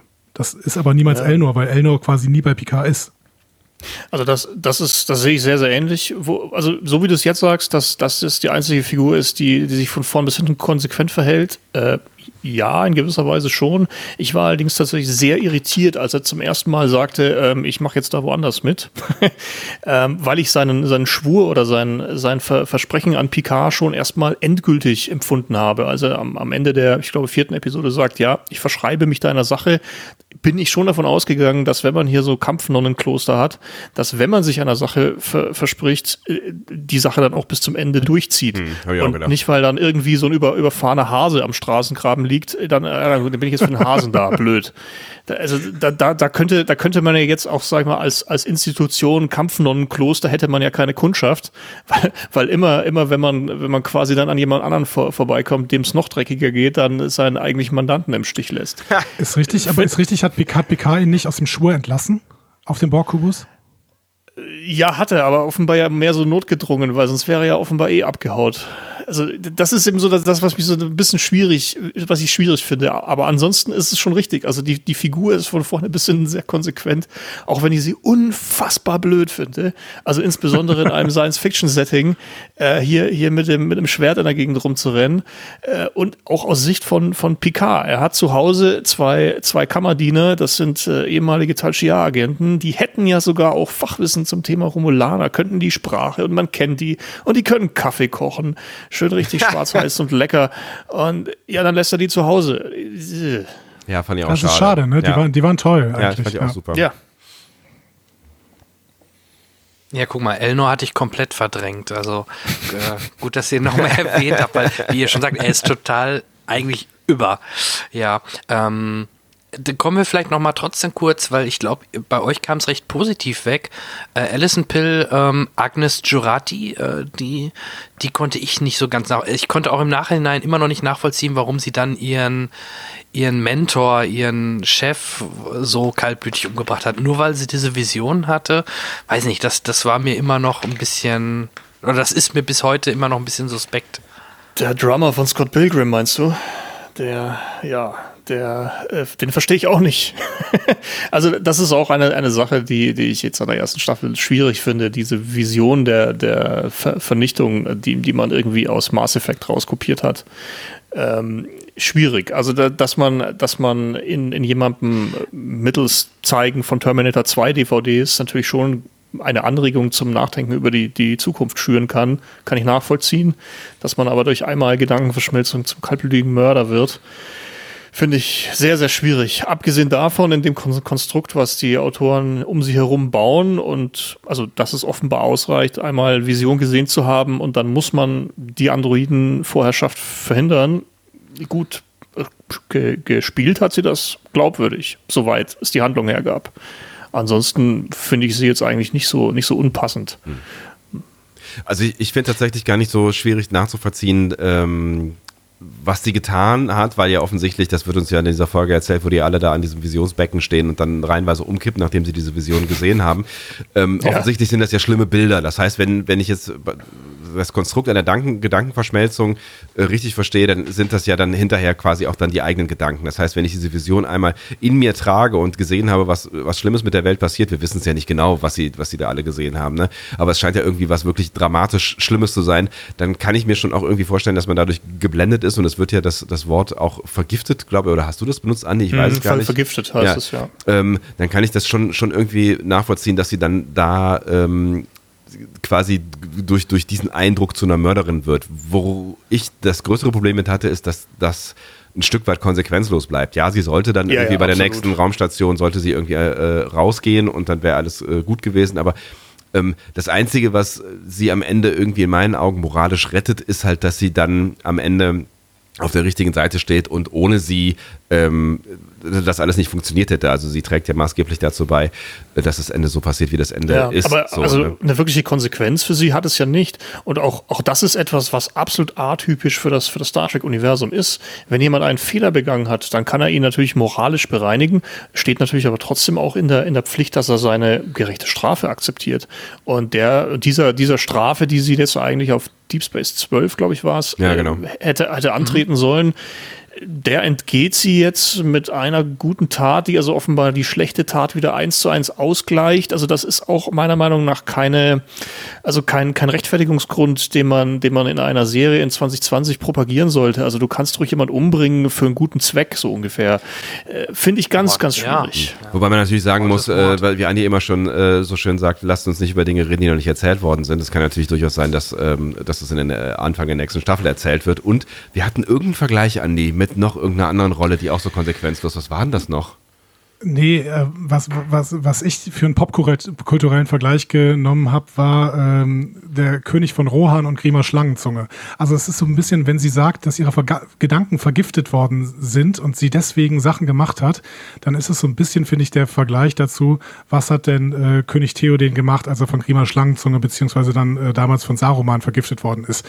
Ähm, da hat ihm auch nachher keiner mehr Vorwürfe gemacht über das, was, was da denn passiert ist, als der quasi von dieser Vergiftung wieder geheilt war. Trotzdem finde ich auch, dass Gerati ähm, sich verantworten müsste und ähm, ich fände es auch sehr, sehr doof, wenn das nicht passieren würde. Aber ich möchte jetzt noch nicht darüber urteilen, weil tatsächlich hatte sie jetzt, es, es gab noch nicht die Gelegenheit. Sie sind jetzt tatsächlich noch vor einem Planeten, jetzt nicht zum Föderationsgebiet, beziehungsweise vielleicht jetzt gerade äh, durch ein Protektorat zum Föderationsgebiet gehört, aber wo zumindest keine Gerichtsbarkeit ist. Das heißt, warten wir da mal ab. Vielleicht passiert da noch was am Anfang der zweiten Staffel. Ansonsten werden wir das auch kritisieren. Aber was man festhalten äh, kann, äh, aus, zumindest aus meiner Perspektive, ich glaube aber auch aus, aus äh, deiner, Andi, dass die Figur an sich ähm, schon einigermaßen stringent äh, gezeichnet ist und dass sie mit Alison Pill auch sehr, sehr gut dargestellt äh, wurde. Also ich finde, dass, dass die Figur ist nicht unter den schlechteren, ähm, meiner Meinung nach. Ja, finde ich auch, genau. Ja. Und wir müssen ja festhalten, Grima Schlangzunge wurde auf der Voyager auch lebenslänglich ein, eingebuchtet, ne? Also ähm, der Darsteller. Der Darsteller tatsächlich hat er da mitgespielt? Ja. Ich dachte, du meinst jetzt der Seska. war dieser gewalttätige. Nee, ich müsste den Namen mir nochmal angucken. Ja, stimmt, ähm, stimmt, stimmt. Ich weiß, ich weiß, wen, wen du meinst. Ja, jawohl. Der dann auch Selbstmord begehen wollte, glaube ich. Ja, ich dachte nämlich immer, das wäre auch Dwight Schulz gewesen, aber das stimmt gar nicht. Nee, nicht Dwight Schulz, nein. Die sehen sich nur so ein bisschen ähnlich. Ja, genau. Ja, der, der, hat auch schon bei, bei ich glaube, Alien 4 mitgespielt. Aber gut, wir schweifen ab in, in andere Genres, beziehungsweise Genres nicht, aber andere, andere Universen. Ähm, genau, das war dann Jurati. Dann hätten wir noch, wenn wir, wenn wir das vervollständigen wollen, über Raffi haben wir, glaube ich, gesprochen, Elno hatten wir. Ähm, wen wir noch gar nicht so erwähnt haben, den ich eigentlich, wie ich ihn das erste Mal gesehen habe, recht cool fand und auch den Charakter an sich äh, auch ganz cool finde, weil er halt so ein bisschen hinterhältig ist, aber ähm, ja, was, was sagt ihr zu Narek? Vielleicht zuerst Daniel. Schwierig, also ähm, auch, das ist ja so ein bisschen der Spock für Arme, oder?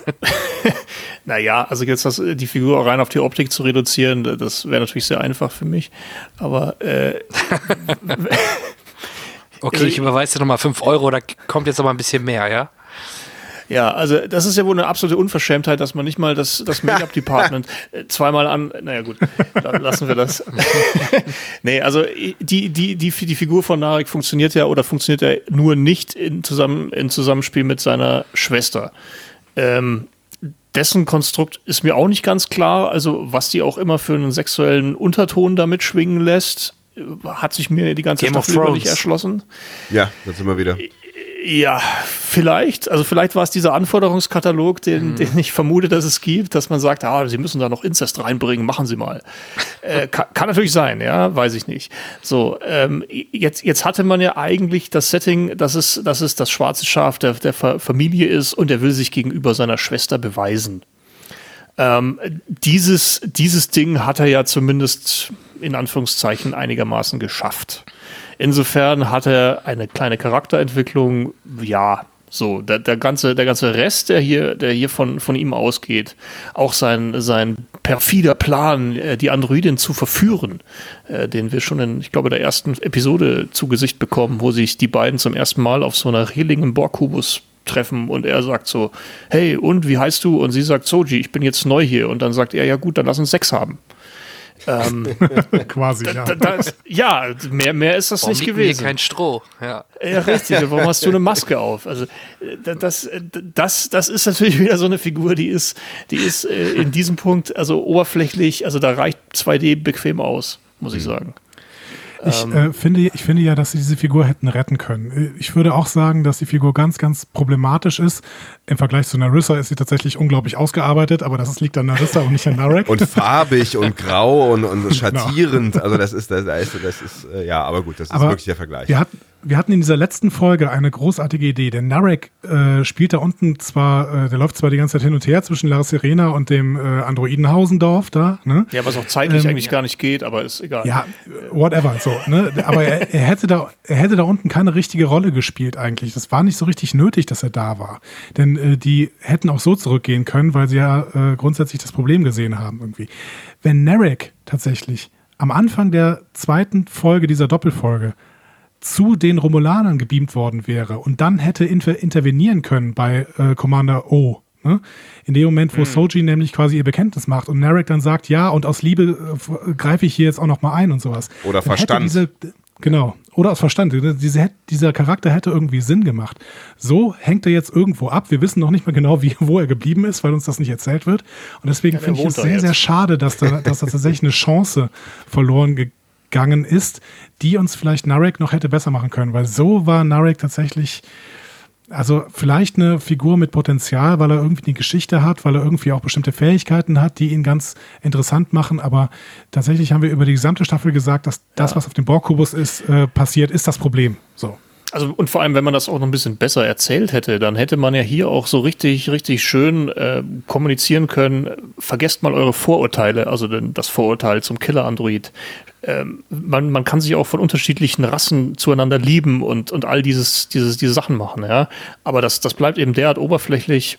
Insofern eine nette Idee, dass man sagt, man hätte den zum Schluss nochmal auf, auf die Romulaner-Flotte beamen können in irgendeiner Handlungswendung, dass er dann tatsächlich den, den Angriff noch um die entscheidenden 30 Sekunden verzögert. Und das hätte Schade, vielleicht- dass Ja, das nicht weil's- passiert ist. ja. Weil es tatsächlich auch seltsam wirkt, dass Commander O tatsächlich ihr gesamtes Lebenswerk in dem Moment aufgibt, als Sochi Ja. sagt, na gut, ich Sowieso. mach's dann halt nicht. So, dann fliegt Commander O wieder weg und das wirkt halt alles so ein bisschen, äh, ja, das, das wirkt so nach Drehbuchrascheln und das hätte man tatsächlich noch ein bisschen besser machen können, wenn man einfach Narek da oben gehabt hätte, der dann tatsächlich an der Stelle interveniert. Also vor allem auch, auch etwas, was ich überhaupt nicht verstehe, unter, unter Anbetracht dessen, dass man eben diese Vision als so dramatisch zeigt die ganze Zeit. Also die, die Leute blasen sich den Schädel weg und bringen dann ihre, ihren Liebhaber um und, und, und, und, und. Und die Anführerin dieser ganzen Organisation sagt dann, ach naja gut, dann habe ich jetzt Feierabend. Das, das passt nicht. Also wenn da so viel Überzeugung und Herzblut drin steckt, dann hätte die eigentlich eh, Föderationsflotte hin oder her. Da hätte jetzt äh, der, der, der Planet, die planetare Vernichtung erfolgen müssen. Also finde ich. Sie hätte das zumindest irgendwie befehlen müssen und dann hätte vielleicht die, die, die Crew re re rebelliert oder sowas. Ja. Sie hätte es versuchen müssen, Aber- sie hätte definitiv versuchen müssen und wenn sie Ja. bei dem Versuch draufgegangen wäre oder, äh, weiß ich nicht, übermannt worden wäre von ihrer Crew oder sonst irgendwas, dann, Genau, dann wäre das auf genau. jeden Fall eine deutlich plausiblere er Erklärung als, okay, dann machen wir jetzt ein bisschen Diplomatie und wir sind dann wieder weg, bis äh, dann, wir sind jetzt in der neutralen Zone oder so, ne? Also vor allem auch, dass sie überhaupt wegfliegen darf. Sie war ja doch, sie war ja doch die, die, äh, die Chefin der Sternenflottensicherheit und dann sagt man, ja gut, dann fliegst du jetzt halt in dein Romulaner-Gebiet oder ich. äh, Ja gut, da haben wir auch drüber gesprochen, aber da, da ist natürlich so die Frage, was machst du denn sonst? Ne? Also sagst du den Romulanern, liefert sie aus, dann sagen die nö. Ja. Also, ne, dann, ja klar, dann hast du dann wieder den nächsten Konflikt an der Backe. Dann ist also die Frage, ist, ist sie es dann am Ende wert? Ich würde vielleicht sogar sagen ja, ne? aber ist sie es am Ende wert, dass es dann irgendwie einen Krieg zwischen der Föderation und den Romulanern gibt oder so? Also Vielleicht ist das am Ende auch so dieses, naja gut, äh, ist dumm gelaufen, wir sind die Idioten und wir müssen mal gucken, dass wir irgendwie die richtigen Leute casten für wichtige Positionen ähm, und wenn wir sie irgendwie zwischen die Finger bekommen, dann muss sie sich verantworten. Aber dass sie da jetzt weggeflogen ist, fand ich irgendwie okay. Also das okayste noch an all dem, was ich nicht okay fand, äh, in äh, diesen, diesen zehn Minuten, wo sie dann 17 Mal versucht, diesen Planeten platt zu machen. Sie versucht es ja was, viermal, glaube ich, oder sowas? Viermal, Ja, mit dem ne? Sterilisierungsmuster Nummer 5. Genau. Ja gut, aber äh, dadurch, dass Romulus vernichtet worden ist, hat mich eh gewundert, dass die Romulaner so ein, so ein starker Gegenspieler sein soll zur Föderation, weil ich habe das eher so immer verstanden, okay, die Heimatplan der Heimatplanet ist explodiert, man hat eher versucht, denen noch zu helfen und die sind jetzt noch so ein bisschen verstreut, aber ich habe die Romulaner gar nicht mehr in den, eigentlich so mhm. gar nicht gefühlt mehr so als, als Großmacht gesehen, deswegen hat die sollten ja, die, die Flotten waren zu groß, ne? Ja, ja fand ich auch, fand ich auch, genau. Das war auch unplausibel. Ich finde auch, dass sie uns vorher was anderes erzählen. Jetzt erzählen ja. sie uns das natürlich in einer Vergangenheit. Jetzt kann man natürlich sagen, okay, vielleicht haben sie sich in den letzten 15 Jahren oder 12 Jahren, glaube ich, äh, wieder so ein bisschen aufgerappelt, aber trotzdem ist es unplausibel. Ja, aber das, das passte ja auch nicht zu diesem Planeten, wo die, wo die, diese, diese, diese, diese Killernonnen wohnen. Nee, stimmt. Da, da, ja. da wurden die, die, die Romulaner ja mehr so als die, die Flüchtlinge auf den griechischen Inseln dargestellt. Genau, genau, Keine richtig. Heimatwelt mehr und es, es gibt da also wirklich auch Vorurteile zwischen, zwischen Mensch und, und Romulaner und all diesem ganzen. Was, was auch ein Potenzial äh, für eine unglaublich gute Story ist. Vielleicht wird uns das in der zweiten ja, Staffel absolut. erzählt. Ne? Also da, da steckt richtig viel drin, gerade auch was äh, aktuelle Politik und der Umgang damit angeht. Ne? Also ich glaube, da kann wie man, man wie man das richtig macht, sieht man ja bei The Expanse. Da könnte man ja mal reingucken. Hm. Ja, absolut. Okay. Ich bin, ich bin da auf deiner Seite, wobei ähm, die Geschichte ja schon geschrieben ist quasi. Ne? Also man könnte, hätte bei, bei so einer aktuellen Serie hätte man ja die Möglichkeit, ähm, wirklich aktuell noch mehr Bezug zu nehmen auf das, was in dieser, dieser Welt passiert, wenn man diese Themen da eben gerade schon anfasst. Ne? Mhm. Ja, also in Staffel 2 sehen wir irgendeinen Killer-Virus, der die ganze, der alles einnimmt. Verstehe. Ah, weiß ich nicht. Auch das kann man gut erzählen. Mal gucken. Ihr könnt aber bitte, aber bitte so. nicht alles organische Leben des Universums. Bitte das nicht. nur, ja. nur das halbe, das reicht dann ja. schon. Ja. Drunter machen sie es nicht. Und Schnips. ähm, habt ihr ein Problem damit, dass äh, Jean-Luc Picard ab jetzt quasi ein Android ist? Oder also ich habe mich schon, ich habe mich schon in dem Moment, wie das so erzählt worden ist, habe ich mir sofort gefragt, oh, wie reagiert wohl da das Fandom, dass jetzt oh ja. ihr geliebter Jean-Luc Picard quasi tot ist, er aber jetzt in einem Androidenkörper weiterlebt. Ach ja. Also ihr seht es sehr jetzt, entspannt, Er ist jetzt ja? non-binary, habe ich gelesen, aber. Also, also ich finde Non-binary? Ach, egal.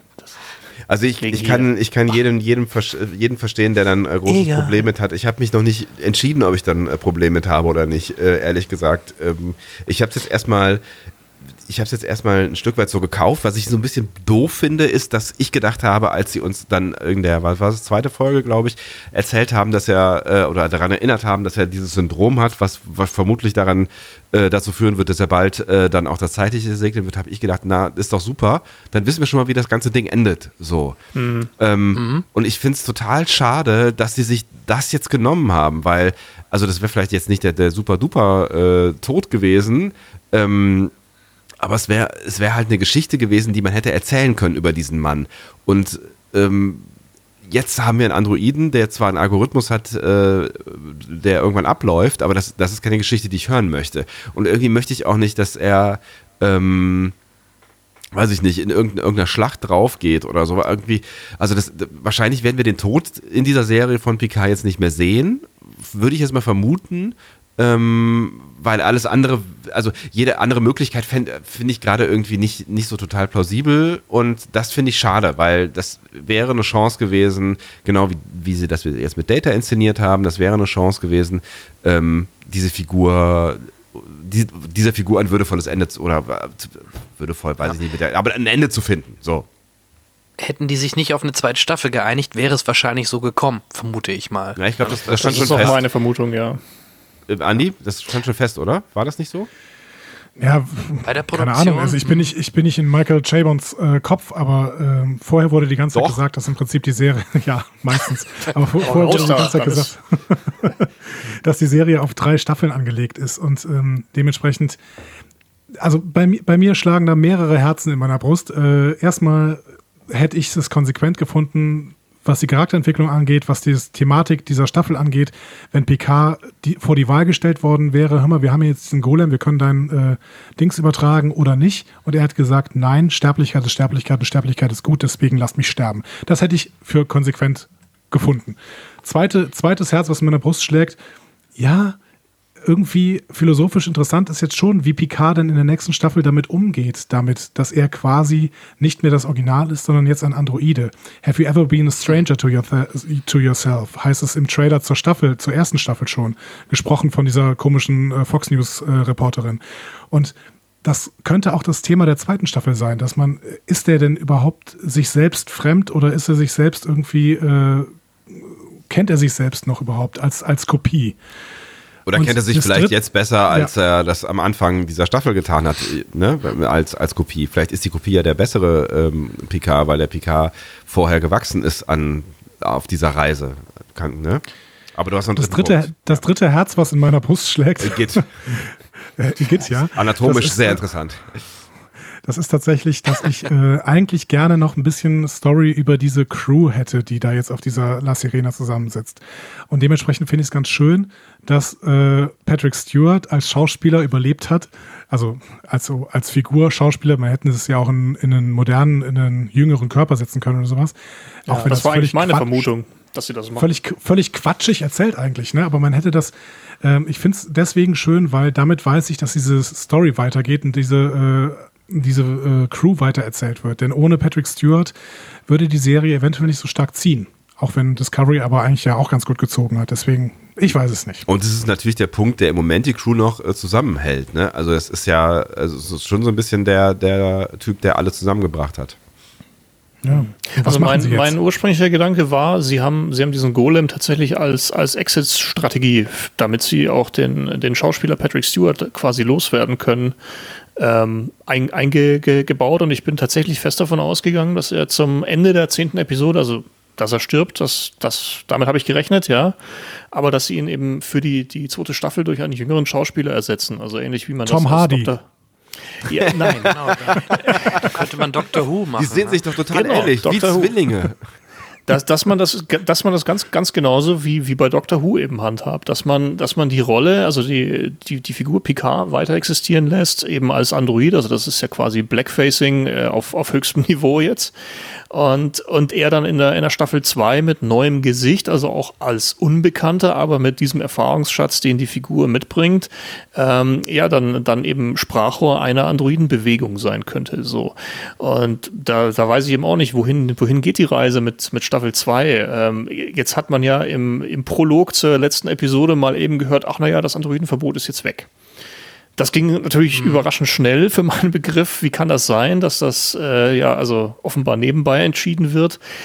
Gerade von diesem Konflikt zwischen, zwischen Androiden, den Vorurteilen, den es dazu gibt, eben analog zu der heutigen Situation, die wir haben mit, mit Ausländern gegenüber den Vorurteile herrschenden Flüchtlingen und dergleichen. Das hat so viel tolles Erzählpotenzial. Und wenn man da als Sprache eine Figur hat mit der Historie, die Picard mitbringt, wäre das klasse, ob das nun mit dem Gesicht von, von Patrick Stewart ist oder eben hoffentlich nicht mit Tom Hardy, ja. oder eben mit irgendjemand anderem. Ähm, wäre mir jetzt erstmal nebensächlich gewesen. Ähm, ich gehe allerdings dennoch weiterhin davon aus, dass Patrick Stewart noch ein zweites Mal stirbt aber äh, vielleicht so ein bisschen so inszeniert wie in Babylon 5, wo auch, auch Captain Sheridan äh, nochmal neues Leben geschenkt kriegt von, äh, von, dieser, von diesem Herrn auf dem Planet der Schatten. Mhm. Weiß nicht, ob das noch jemand weiß. Ja, natürlich. Wo es heißt, äh, die, die, die Zeit läuft und auf einmal bleibt sie stehen. Mhm. Und du spoilerst mir gerade tatsächlich eine 30 Jahre alte Serie und ich bin sehr schockiert. ja, super. Es ist tatsächlich äh, nicht so elementar wichtig. Äh da, also das, das, da, da spoiler ich dir nichts. aber das, also okay. das, die, die, die Episode Sleeping in Light von Babylon 5 ist meiner Ansicht nach die, die beste Science-Fiction-Episode, die jemals geschrieben wurde. Weil da wirklich alles passt. Und in dieser Episode springt man ja tatsächlich nochmal aus dem Serienkontext eben 20 Jahre in die Zukunft. Hm. Und auch War das kann besser ich besser als im Pale Moonlight? Gibt's ja gar nicht. das ist ja mein, mein werter Herr. Ähm, und das, das Instrument könnte man natürlich auch, äh, könnte ich mir sehr gut auch für, für Picard vorstellen, dass man dann auch nochmal einen, einen Rückblick quasi auf sein Lebenswerk in einer letzten Episode der zweiten oder dritten Staffel zeigt. Und dann stirbt er tatsächlich einen natürlichen Tod. Hm. Oder einen Androidentod, was auch immer. Ja. Ich bin gespannt. Ja. Da sind wir auch schon bei Wünsch dir was. Was wäre denn euer Wunsch für Staffel 2? Fangen wir mal bei, bei Andi an. ähm, eine kleinere Geschichte, bei der nicht das gesamte fühlende Universum äh, auf dem Spiel steht, denn das hatten wir in der zweiten Staffel Discovery, das hatten wir in der ersten Staffel Discovery im Endeffekt auch und wir hatten es bei äh, PK jetzt. Das heißt, erzähl uns eine kleinere Geschichte, erzähl uns irgendwas, was diese Crew angeht. Ähm, vielleicht landet die jetzt auch auf dem Flug zur DS12 irgendwie in irgendeinem Loch und wird irgendwo hin verschlagen. Keine Ahnung. Erzählt uns ein bisschen eine Voyager-Geschichte. In die Zukunft. Bitte nicht in die Zukunft. Zur Discovery. Nein, das, das, werden wir ja in der dritten Staffel Discovery sehen und ein hoffentlich Crossover. auch gut.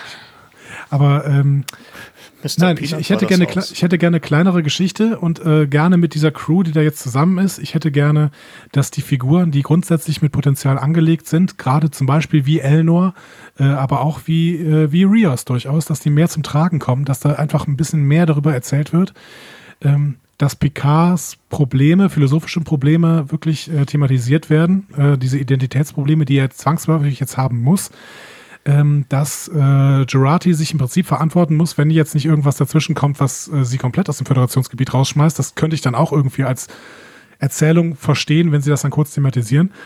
Ähm, und dass vielleicht manche Sachen eben langsamer erzählt werden, dass, dass uns wirklich äh, klar gezeigt wird, ähm, wie denn Sachen entstehen, wie zum Beispiel so eine Beziehung zwischen, zwischen äh, Seven und äh, Ruffy. Genau.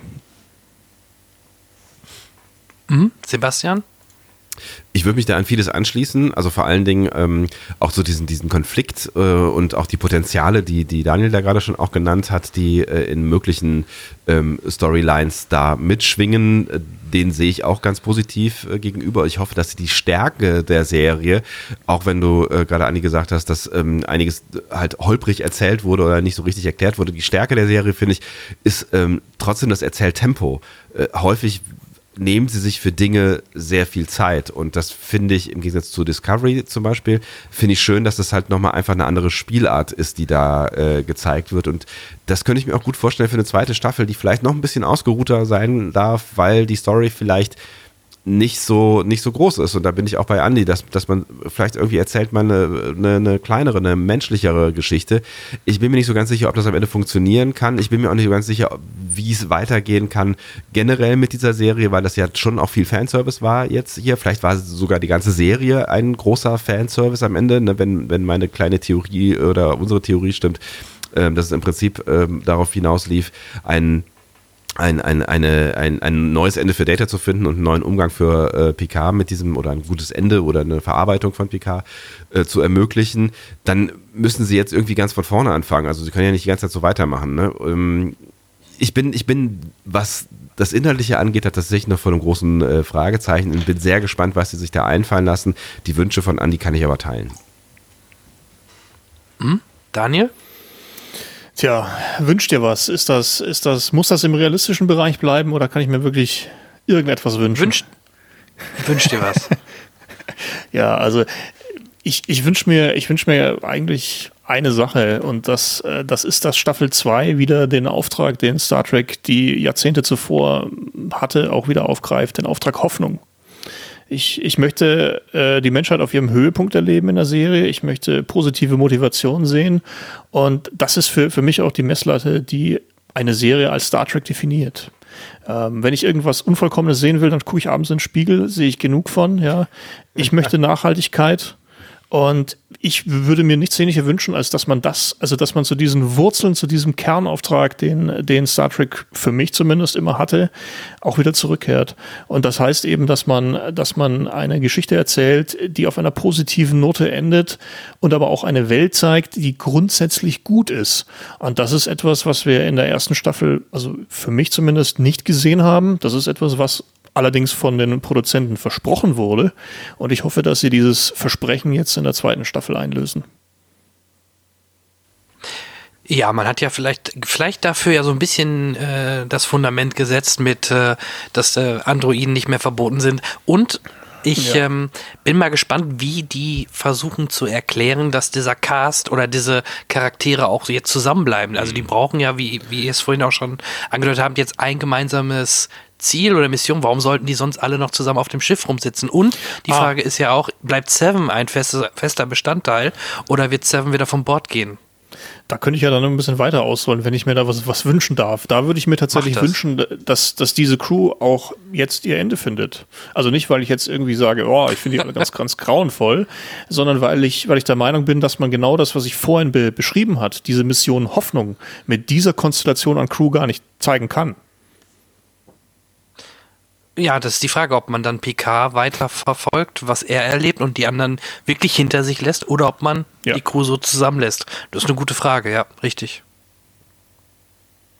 Du meinst, weil das alles so angegriffene Charaktere sind, irgendwie, die äh, alle schon eine Last Ja, also wir haben, haben, wir haben, wir haben eine, eine drogenabhängige, alkoholsüchtige, eine Mörderin, einen, einen traumatisierten Ex-Captain und noch eine Mörderin. Und jede Menge Hologramme und noch ein paar Hologramme. genau. und also man, das ist jetzt halt, das ist halt jetzt auch, auch ein, ein, ein Zusammenspiel einer, einer Crew, ähm, die auf sich allein gestellt in dieser Konstellation mit einem, also mit einem freien Schiff, das nicht der Föderation angehört, ja diesen Auftrag Hoffnung auch nicht wirklich realisieren könnte, selbst wenn man wollte. Ja, also das, äh, es wäre jetzt ja nicht wirklich plausibel, dass die sagen, ah, und zu fünft fliegen wir jetzt so wie damals die Enterprise von Planet zu Planet und gucken mal, ob wir jemandem helfen können. Äh, das, das wäre in dieser Konstellation also eigentlich nicht, nicht denkbar. Daher würde ich es tatsächlich schon sehr begrüßen, dass man jetzt in den ersten zwei Episoden oder ersten drei Episoden der kommenden Staffel dieses Konstrukt auch tatsächlich auflöst, dass jeder jetzt, jeder dieser Figuren aus der ersten Staffel also seine Lehren gezogen hat, dass, äh, dass Seven of Nine an ihrem Lebensstil äh, arbeitet, bei, bei Raffi natürlich genauso, äh, dass sich Dr. Jurati in die Hände der, der, der Justiz begibt und dann tatsächlich auch eine gewisse Strafe erhält und dass man den, den Neuanfang, also im Sinne von äh, des, der Abschaffung des Androidenverbots, eben auch dazu nutzt, dass man Picard in eine Art Beraterrolle befördert, äh, wo er wieder im besten Sinne von, von Star Trek also Positives tun kann. Könntest du dann auch damit leben, wenn das tatsächlich so ein bisschen Voyager-mäßig wäre, dass diese La Sirena jetzt irgendwo hingeschmissen wird und dann quasi die Figuren, weil sie ja alle was gelernt haben in der ersten Staffel, dann quasi so das Licht der ursprünglich guten Föderation in ein Gebiet bringen können, in dem äh, eben ja überhaupt nichts schön ist so. Und auch in sich selbst das, vielleicht, ne? Also das macht doch das Discovery, dachte ich jetzt. Das ist doch genau die Prämisse für den ihre dritte Staffel. Das ist richtig. Das heißt aber ja nicht, dass äh, die zweite Staffel Picard auch wieder so sein kann. Ach so, ja, na gut, sicher, äh, klar. also wenn man, wenn man mal außer Acht lässt, dass, dass das jetzt in der anderen Serie im Star Trek-Universum eigentlich auch gerade wohl passiert, dann ja sicher, dann könnte man, dann könnte man da sicher irgendeinen Kniff machen, vielleicht auch mit, mit Q oder irgendwas, ja. Ich weiß es nicht, aber ja. John also mir, mir wäre sicherlich Zeit. Mir, mir wäre das andere wesentlich lieber, weil es nicht so, nicht so erzwungen, sondern nachvollziehbarer wäre. Ja. Also ich, ich, kann mir jetzt eben auch nicht, auch nicht vorstellen, dass, dass Picard jetzt sagt, ah, ich fliege jetzt da noch weiter auf der La Sirena rum. Ich bin doch eigentlich schon, wie alt ist er da? 94 in der Serie. Mhm. Er hat doch auch sein, sein Chateau zu Hause. Und also ich könnte mir da einfach so eine, so eine Beraterrolle für seine Figur, also auch an dem Punkt, wo sie jetzt emotional ist, viel besser vorstellen. Ist halt die Frage, also was du für so eine Geschichte erzählst. Ne? Also das, ja. das ist so am Ende, also die, die Geschichte, die äh, der Ausnahmesituation, die Andi da irgendwie andeutet, ist natürlich die viel plausiblere, insofern, als dass die Crew dann zusammenbleiben muss und dass wahrscheinlich irgendwas Dramatisches passiert. Ne? Und wenn du, also ich verstehe den Wunsch, ähm, aber, aber wenn, wenn du dann halt irgendwie alle in die, ich, ich finde die Idee gar nicht uncharmant, ne? wenn du irgendwie sagst, wir machen auch vielleicht ein bisschen, ein bisschen politischere Serie und wir lassen die Figuren mal alle das machen, was sie auch immer machen und Picard ist vielleicht irgendwie der Androiden-Menschenberater und ähm, dann ist es aber, glaube ich, schwieriger, tatsächlich eine spannende Story auf die Beine zu stellen, in der die Föderation am Ende auch noch gut aussieht. Weiß ich nicht. Naja, gut, also dass die, dass die, die Drehbuchqualität in Summe sowieso steigen muss, das Punkt, ist ja. äh, auch, auch ein, ein Wunsch, egal in welchem Setting. Ja, ja ich glaube, da sind wir uns alle einig. Ja, aber das war ja eigentlich jetzt der Versuch mit Picard, dass ein Writer die komplette Hauptstory oder generell die Story schreibt mit Michael Chabon. Ähm, das hat man ja gerade in den Staffeln von Discovery äh, sehr stark kritisiert, weil man es auch gemerkt hat, dass meistens so Mitte der Staffel plötzlich irgendwie so ein Bruch war und irgendwelche Fäden nicht mehr so verlaufen sind oder zu dem Ende verlaufen sind, wie es vielleicht der äh, erste Writer beabsichtigt hat. Ähm, fandet ihr es denn in der Summe jetzt besser als zum Beispiel von der Erzählweise und von der generell vom Aufbau her und auch schlüssiger als bei Discovery? Ja. Ja. Ja. Definitiv. Super. Das Discovery hatte aber auch in, in, der, in der Produktion, hat man ja zumindest gelesen, immer wieder mal Schwierigkeiten. Man hat dann äh, nachgedreht, Dinge verworfen, umgestellt. Mhm. Das Problem scheint es ja bei Picard zum Glück nicht gegeben zu haben. Ähm, also ich, ich finde schon, dass Picard die deutlich bessere Serie ist. Vielleicht wird es in der zweiten Staffel auch deswegen ein bisschen besser. Äh, Chabin äh, wird ja nicht mehr ähm, Showrunner sein, tatsächlich. Da wird ja irgendwer anders als Showrunner eingesetzt werden, aber er verlässt die Serie nicht. Also es ist nicht so schlimm wie bei Discovery, dass da irgendwer sofort rausgeschmissen wird und mit der Ursprungsidee überhaupt nichts mehr zu tun hat, sondern Chabin äh, will einfach seine eigene Serie über sein Pulitzer-Preisbuch machen mit äh, Kurtzman und Akiva Goldsman zusammen. Und ähm, dementsprechend, Chabin kann natürlich weiterhin noch das Mastermind hinter der Story sein. Und da finde ich, da finde ich, ist er auch genau der Richtige für, weil er, weil er eben gut Geschichten äh, in, eine, in einer Größe erzählen kann. Ich bin nur nicht, dumm, ich dumm. bin nur nicht sicher, ob Chabin tatsächlich der Richtige ist, um Drehbücher zu schreiben. Und deswegen finde ich es ah. vielleicht eine ganz gute Chance, dass in der zweiten Staffel dann jemand anders Drehbücher schreibt und er die Story, die Story-Fan in der Hand hält. Das also du meinst, das, dass er so der, der, der, Ideengeber für die große Rahmenhandlung ist, so wie du es eben auch, auch angedeutet hast, äh, mit, mit dieser I Idee, mit der man Patrick Stewart vielleicht nochmal überzeugt hätte, ja. Ja, genau. Ähm, aber dass, dass, er, dass er auf keinen Fall der Meister des geschliffenen Worts und des besten Dialogs ist, ja, also das ja, sehe ich auch. Ich, so. ich glaube, dass er, ich glaube, dass er ganz, ich glaube, dass er ganz gut äh, bestimmte Gesprächssituationen kann er ganz gut schreiben. Und ich finde, da haben auch einige in dieser Staffel sehr, sehr gut funktioniert. Wenn ich äh, von dem Anfang äh, an äh, denke, wo Picard mit Data redet, dies, diese Szene wird ja nachher nochmal gespiegelt, als Picard mit Sochi redet, das fand ich stark. Ähm, und äh, auch so ein paar Gespräche, zum Beispiel zwischen PK und Seven, das fand ich auch noch ganz gut.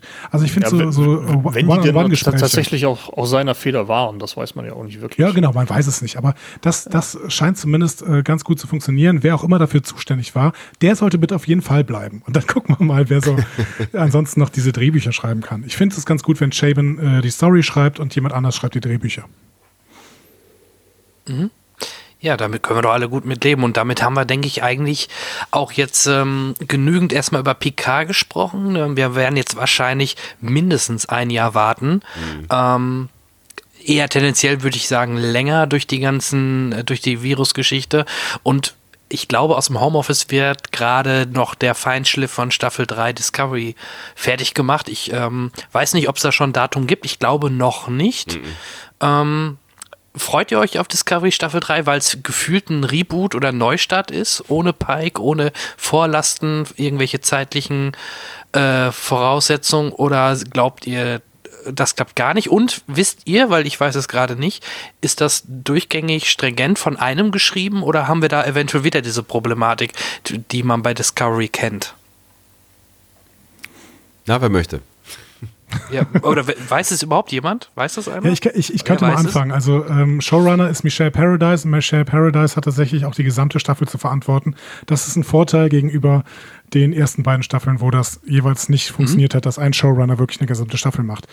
Ähm, ich traue Michelle Paradise auch ziemlich viel zu ähm, und ich persönlich freue mich sehr auf Staffel 3, weil ich die Figuren so gerne mag. Ähm, ich weiß, das sieht nicht jeder so, aber ich finde tatsächlich fast alle Figuren, die da in Discovery rumlaufen, finde ich, haben extrem Potenzial, gute Geschichten zu erzählen. Sie sind mir sehr ans Herz gewachsen. Ich habe jetzt äh, zwischendurch nochmal einen Rewatch von Staffel 1 und 2 gemacht und ich merke auch, dass die auch besser wirken, wenn man sie nicht Woche für Woche auseinander nimmt. So. Im, im Gesamtkontext wirkt das alles ein bisschen besser, auch wenn trotzdem, trotzdem da große Probleme im Storytelling, vielleicht auch größere Probleme im Storytelling als bei Picard noch dabei sind. Ähm, trotzdem, ich sehe positiv in eine dritte Staffel, aber das liegt vielleicht auch daran, dass ich grundsätzlich ein versuche, ein positiver Mensch zu sein.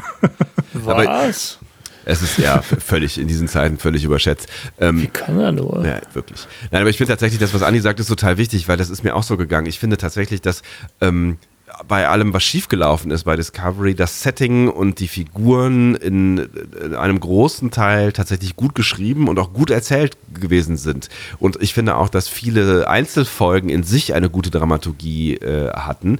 Ähm, das heißt, also es, es, gibt da, es gibt da schon irgendwie ein, ein dramaturgisches und erzählerisches Potenzial. Das, was sie nicht hinbekommen haben, ist halt die Rahmenhandlung zu irgendeinem ordentlichen Ende zu bringen. Und zwar in der ersten Staffel genauso wie in der zweiten Staffel. Und das sind eigentlich die, die letzten Folgen. Also in der, in der, in der ersten Staffel sind es eigentlich nur die letzten beiden Folgen. In der, in der zweiten Staffel geht es los, als äh, die Mutter von ähm, also Gabrielle, ja. die Mutter von Michael, auftaucht, da äh, wird, wird die Story meiner Meinung nach äh, abstrus und driftet ab. Aber das, das, das was sie zeigen konnten in diesen beiden Staffeln, ist, dass sie Einzelfolgen erzählen können. Nicht alle sind gelungen, aber ein paar finde ich auch zum Teil außerordentlich gelungen. Und dass sie gute Charaktere entwickeln können.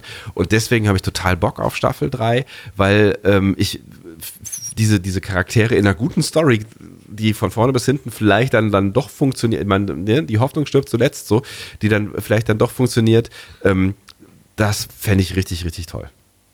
Mhm. Du hast ja, also auch von diesen Pilzen genascht. ja, besser ist das. Wobei, ja, krieg wieder 50 ein bisschen, Euro. so die, die beiden wichtigsten oder die beiden besten Charaktere mein, für mich jedenfalls, die sind leider jeweils zu, zum Ende der Staffel weggegangen. Ich fand sowohl Loka bis zum gewissen Punkt sehr cool, weil ja. das ein sehr interessanter Charakter war, nur der wurde am Ende dann verheizt. Ja, der wurde dann zu einer Wie es dann mit dem Mirror Universe dann ähm, mit dem Spieluniversum anfing, das war nix. Und äh, ja, und ich fand halt den Pike-Darsteller oder den Pike wirklich sehr, sehr gut. Und der, der ja wirklich alles, was wir auch gerade an der Föderation auch, da müsste wahrscheinlich vielleicht sogar Daniel mir zustimmen, weil er Mr. Federation wirklich war und die, Födera äh, die Föderation und die Ideale hochgehalten hat. Ne? Also das fand ich schon gerade bei, bei Pike sehr, sehr gut. Bis auf ein paar Momente. Hm.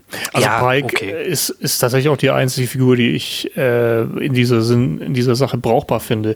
Ähm, jetzt jetzt äh, habe ich keinen Rewatch von Discovery gemacht. Ich habe da jeweils wöchentlich reingeschaut und ähm, ich muss jetzt, während ihr das alles erzählt habt, auch von über, über die, die Figuren gesprochen habt und ich muss tatsächlich zugeben, ich kann mich so gut wie nicht dran erinnern. Und äh, das alles solches ist eigentlich für mich ein Zeichen, wie belanglos und schlecht ich diese zweite Staffel fand. Ähm, ich, ich, kann mich hervorragend an die erste Staffel Westworld zum Beispiel erinnern oder, oder The, The Expanse oh ja. oder Babylon 5. Das sind, das sind Erzählungen und Geschichten, die einem sofort in Fleisch und Blut übergehen. Und dementsprechend muss ich sagen, bin ich tatsächlich ein bisschen enttäuscht, dass ich so gar nichts mehr von Staffel 2 weiß äh, in Sachen des Discovery. Ich kann mich an eine gute Folge erinnern, das ist hier die mit dem, mit diesem äh, Roboter-Mädchen, Iran oder so, hieß die. Arian. Aaron, mhm. Arian. Ja, so. Iran ist gut. ja, äh, und äh, das ist tatsächlich die einzige Episode, die mir auch nur im Ansatz in Erinnerung geblieben ist.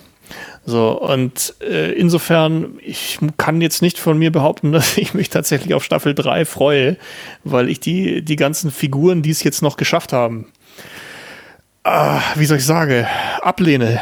ähm, also ich tue mir da wirklich schwer. Also Pike, Pike war, war die Figur, die, die, die da noch passend war. Alles andere. Ah, ich ich habe ich hab Staffel 1 und Staffel 2 in meinen Reviews, kann mich daran erinnern, immer größte Schwierigkeiten auch gehabt, dass man, dass, dass ich überhaupt nachvollziehen konnte, was gewisse Figuren tun, insbesondere Tilly. Oder was man auch diese, diese Figuren machen lässt. Äh, eine, eine Kadettin, die, die quasi ungebildet ist, äh, in, in, in Führungspositionen bringt und dergleichen. Du meinst ähm, wie Harry Kim? ja, so, so ein bisschen. Wobei das auf der Voyager natürlich so ein bisschen ein Sonderfall ist, weil die, die war ja ganz woanders und hatte ja keine Optionen und so. Ja, aber er war aber Föderation, er war ja schon, er war ja schon bei der Föderation. Bei Chakoti oder bei jemand vom Marquis hätte sagen können, ja, der wurde da in die Position reingedrückt, ne? Aber ja, das wurde in Voyager tatsächlich, und siehst du, daran kann ich mich erinnern, aber was in, da in, in Discovery passiert ist, kann ich mich nicht erinnern. Chakoti wurde ja die, die Rolle des ersten Offiziers angeboten als, als Freundschaftsgeste zwischen Marquis und Föderation, dass man genau. sagt, ja, das ist der, das ist der, also quasi so ein bisschen wie die, die Heirat zwischen zwei verfeindeten Königreichen früher, ja. Äh, dass, dass man, dass man dort also auf, auf jeder Seite eine Position hat, die tatsächlich auch Vertrauen in der eigenen, in der eigenen Besatzung hat. Ähm, und er war ja mal bei der Föderation, oder? Also Chakoti war doch auch mal Offizier, meine ich, bevor er zum Marquis gegangen ist, wenn ich das, das noch ich richtig in Erinnerung habe. ja, es war auf jeden Fall ja. auch ein Konflikt, der radikal nicht genutzt worden ist in Voyager, dieser Konflikt zwischen oh, ja. Marquis und Föderation, der radikal ja, nicht der ist nur sehr kurz Chance. angeschnitten. Genau. Ja, ja, es, es gibt so, mehr was machen können. Es gibt, es gibt ein paar Folgen, die das, auf, die das anspielt äh, oder die, die, die diesen Konflikt auch benutzen und die, also die auch funktionieren tatsächlich. Ne? Und dann, dann mhm. sieht man halt, wie schade das am Ende ist, dass, ähm, dass da im Prinzip dann nur Seska übrig bleibt. Wo, ja, das Hologrammprogramm ja in einer Folge war gut. Ne, wo sie diesen, diesen Aufstand gespielt haben auf dem Holodeck. Ja, genau. Das, das war oh, so die Folge, bei der es am ehesten mal thematisiert worden ja. ist und die war auch ja. gut, ja, genau. Mit Seska, ja. Mhm. Wobei natürlich Voyager auch immer halt in dieser Einzelepisoden-Erzählweise steckte, logischerweise. Äh, das wäre das ja, wär was, waren die was richtig dafür Gutes. War die Doppel, Ja, es gab aber Doppelfolgen, klassischerweise. Ja, Und die genau. fand ich dann Genau. meistens auch richtig gut, egal ob es da irgendwie um. Zeitphänomene ging, da mit dem. äh, Ein Jahr Hölle war richtig Ein gut. Jahr Hölle, genau. Ein Jahr Hölle fand ich super, ja. Und das ist jetzt genau dieser Punkt. Ha- Hast du denn irgendeine solche Episode oder eine Doppelepisode aus, aus Staffel 1 oder 2 Discovery, wo du genau das sagen kannst, Mensch, das war richtig gut und für mich ist die Antwort Ein Opal for Sharon. Nein. Ja, nein. Ein Opal for Sharon war großartig. Und äh, ja, auch das kann ich mit Andi teilen, aber auf der anderen Seite Oder war das, ich, oder war das die, die IRAM-Folge?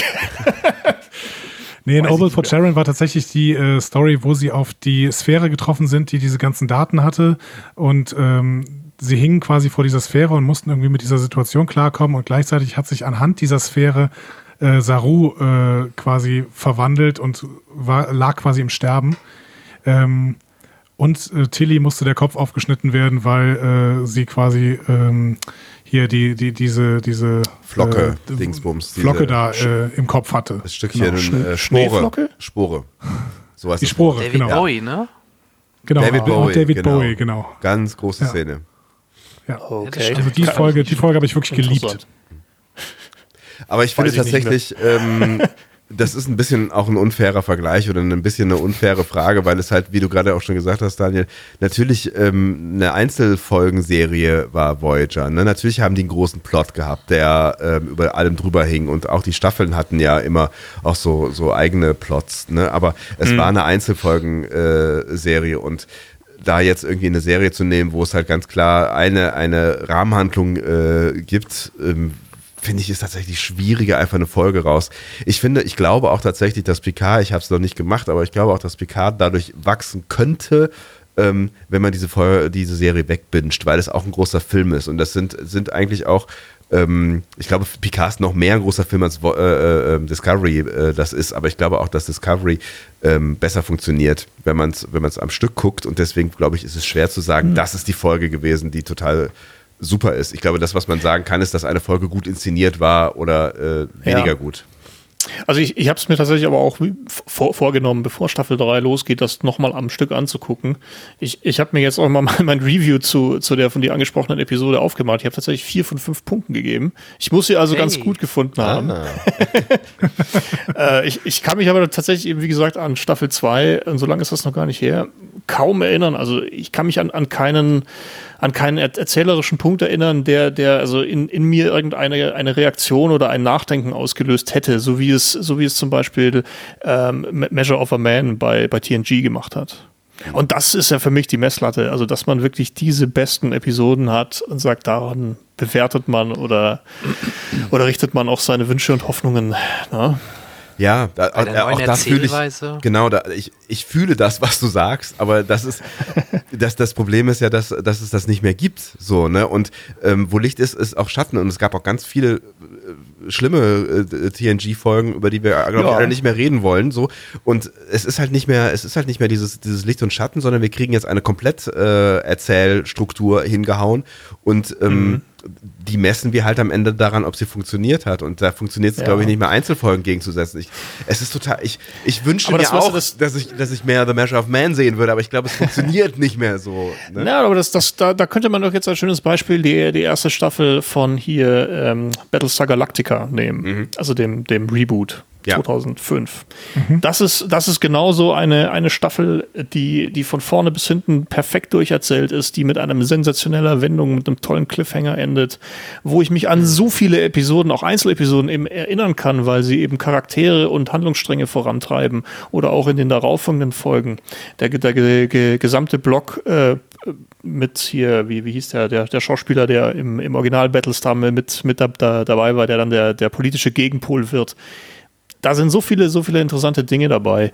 Ähm, und, und das ist etwas, was ich halt am mo modernen TV-Unterhaltung einfach aktuell auch sehr ver vermisse. Ich, ich stimme dir absolut zu. Battlestar Galactica ist eine bessere Serie in der ersten Staffel als die erste Staffel Discovery und die erste Staffel Picard. Punkt. So, da brauchen wir überhaupt nicht drüber zu reden. Ähm, ich weiß noch nicht, ob der, absolute Peak Science Fiction, ich glaube, Battlestar Galactica, erste Staffel, ist so ziemlich das Beste, was jemals gemacht worden ist, ähm, meiner Meinung nach. Ob das jetzt schon der Vergleichspunkt sein soll, wenn er es ist, dann hat, äh, haben die modernen Star Trek-Serien verloren. Punkt. Ja, stimme ich dir hundertprozentig zu. Ja, also man, das, das ist halt so die, also wenn, wenn ich, wenn ich ein Steak essen gehe, dann, dann werde ich zum Schluss ja auch mal gefragt, und hat's geschmeckt? Und es passiert mir dann oft genug, dass ich sage, naja, hat schon gepasst.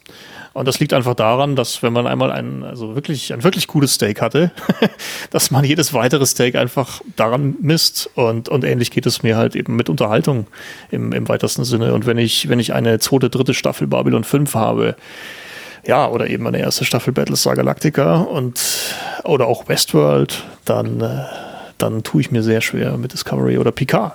Ne? Ja, woher wissen die Maschinen, wie ein Steak schmeckt, ne? Ignorance is bliss, ne? ja, ja, das ist, da gibt es auch schon ähm, so eine schöne Szene in, der Matrix. Die genau, Cypher. ja, sagen wir es doch einfach mal so, wir wünschen uns einfach alle, dass, äh, dass wir auch später sagen können, bei Star Trek, jetzt von mir aus Picard Staffel 2 oder Discovery Staffel 3, dass das so ein All-Time-Favorite wird, wie vielleicht äh, mhm. Battlestar Galactica Staffel 1. Das ist natürlich unser Wunsch. Mhm. Ähm, und wir können ja weiter hoffen. Also die Serien sind ja auch vom Production Value eigentlich immer eher gestiegen und deswegen könnte man sich das hoffen. Es muss nur jemand noch da sein, der ein richtig gutes Drehbuch, eine spannende Story, gute Charaktere schreibt, wie in Ronald D. Moore damals. Und ja. dann kann das auch wieder was werden ich hoffe einfach jetzt dass der Nächste oder die Nächsten, die das dann in die Hand bekommen, gut, im wahrsten Sinne des Wortes ein gutes Händchen beweisen und uns da vielleicht dann wirklich mal was hin, hin, hinwerfen, wo wir sagen, yo, das ist äh, in sich stimmig. Westworld ist, da bin ich bei dir, Daniel, ich bin auch ein großer Freund von Westworld, schaue jetzt auch die dritte Staffel und ähm, das ist natürlich auch extremer Production Value, was Jonathan Nolan und äh, Lisa Joy da dahin knallen und mit, mit den Darstellern auch, das sind ja auch alles Hollywood-Größen, ne? erste Staffel Staffel Anthony Hopkins. Vielleicht hat HBO ja. noch mehr Geld, wobei man jetzt meinen müsste, CBS mit, mit Amazon zusammen oder bei Discovery mit, mit Netflix zusammen. Am Geld sollte es eigentlich auch nicht scheitern. Und scheinbar also, funktioniert das Konzept ja, sonst würden sie nicht immer weitermachen können. Also die, die, der, das, das reine Production Value ist, ist mir tatsächlich relativ egal, sonst könnte ich auch Babylon 5 nicht gut finden, wo man irgendwie zwischen zwei Pappkulissen hin und her rennt. Und Amiga-Grafiken, ähm, ja. Ja, oder, oder auch zum Beispiel okay. Doctor Who, also die, also jetzt vielleicht nicht mehr die aktuellste, die aktuellsten zwei Staffeln fand ich von Doctor Who nicht mehr so spannend. Äh, alles, was wir, was wir, mit, wir zum Beispiel von Doctor Who mit David Tennant gesehen haben, hat auch eine gewisse Rahmenhandlung, obgleich man eine bestimmte, ein bestimmtes Episodenformat eingehalten hat. Aber dadurch, dass er, dass dieser dieser, dieser Doktor ja immer von seinen Companions begleitet wird und sich dadurch auch weiterentwickelt, hat man dann doch wieder ein handlungsübergreifendes Gesamtkonstrukt. Und da, also gerade bei Doctor Who ist das Production Value ja, grenzwertig. Ähm, dennoch können es dort eben die Autoren, und das sind auch zum Großteil immer die gleichen gewesen pro, pro Staffel, eben vernünftige Dialoge schreiben. So. Und, und das wäre mir über alles wichtiger. Also Tetris ist trotzdem ein gutes Spiel, auch wenn die Grafik kacke ist, ja. Punkt. ja, schöner Vergleich. Ja, ich finde, das ist aber ein schönes Schlusswort, dass wir jetzt mal einen Strich unter Star Trek machen. Wir werden sehen, was die dritte Staffel bringt und auch Lower Decks, was ja alles kommen wird. Also wir werden sicherlich noch genügend Diskussionsstoff bekommen in den nächsten Monaten und ich denke auch noch in den nächsten Jahren. Vielleicht kommt auch noch ein neuer Film. Also da wird, wird, wird ja noch ein bisschen was auf uns zukommen als äh, Star Trek-Fans. Ne? Absolut. Davon kann man ausgehen, genau. Wir sind dabei, die Prinzipien zu verraten, auf die die Föderation gegründet wurde. Das ist ein Angriff auf ihre Grundwerte. Bevor wir jetzt weitermachen, möchte ich euch nicht einen äh, Hörerbeitrag vorenthalten. Ich habe den lieben Steffen gebeten, doch einmal seine Meinung zu Picard kundzutun. Und äh, ja, das Ganze hören wir jetzt. Den Steffen kenne ich schon äh, von früher noch aus dem Kino. Und ja, wir hören mal rein, was er zu Picard sagt. Und äh, dann geht's weiter. Hallo, liebe Hörerinnen und Hörer vom Cinecast. Ich komme der Bitte von Jan nach und äh, möchte mal ein paar Gedanken zu Star Trek PK mit euch teilen. Ähm, der Anfang von PK war ja ziemlich vielversprechend. Die Hauptzeitlinie, also nicht das JJ-Track, wird fortgeführt und ein großes Mysterium baut sich auf. Es scheint eine Intrige in der Sternflotte zu geben und der alte Humanist Picard will dies natürlich sofort auflösen. Soweit so gut bekannt und liebgewonnene Mechanismen. Die Handlung kommt dann nun von Hölzgen aus Stöcksken. Man besorgt sich den Millennium Falcon samt Han Solo im Track-Universum und eine ehemalige Starfleet-Offizierin, die Picard Jill nennen darf und ein zerrüttetes Leben hat als Crew. Dazu noch eine, einen romulanischen Attentätermönch, der nach einer Vaterfigur sucht und eine Doktorin für Kybernetik, die nicht nur eine Arbeitsbeziehung mit dem McGuffin der ersten Hälfte der Staffel hat. Zack, fertig, Diversitätencocktail. Die Geschichte erzählt sich anfangs gut und kommt auch gut voran, trotz einiger merkwürdiger Szenen wie Picard als einäugiger Pirat. Natürlich darf der Fanservice nicht fehlen, um den durch Discovery verstimmten Star Trek-Fan ein wenig Balsam auf die geschundene Haut zu reiben. Ich konnte mich mit dieser Serie also ganz gut arrangieren. Dann kamen die letzten zwei Folgen als zusammenhängendes Staffelfinale und ich dachte mir nur, oh mein Gott, wir werden alle sterben. Killer Orchideen, einige Nachkommen-Reveals mechanisch sowie menschlich, des Zungschen Familienstammbaums und ein Ende, bei dem man schon eigentlich am Anfang der zweiten Episode weiß, wie es ausgeht und die Spannung damit gegen Null geht. Dies hatte natürlich auch mit dem ungeschickten Erstellen des Was bisher geschah zu dieser Folge zu tun, indem man die Zuschauer schon mit der Nase draufstoßen wollte, da man es ja sonst eventuell durch den Second Screen verpasst hätte haben können. Als man dann nach dem Kampf der zwei Flotten, in dem man sich die Frage auch ruhig mal stellen kann, warum die Sternenflotte nur noch zwei Schiffstypen baut, feststellt, dass eigentlich fast alles so geblieben ist wie bisher, gibt es dann noch Entschädigung bzw. Fanservice der sehr gut gemacht ist und wirklich ein wenig entschädigt. Die Schauspieler haben aus dem, was sie an Skript bekommen haben, das Beste gemacht und an den Schauwerten habe ich eigentlich auch nichts zu meckern.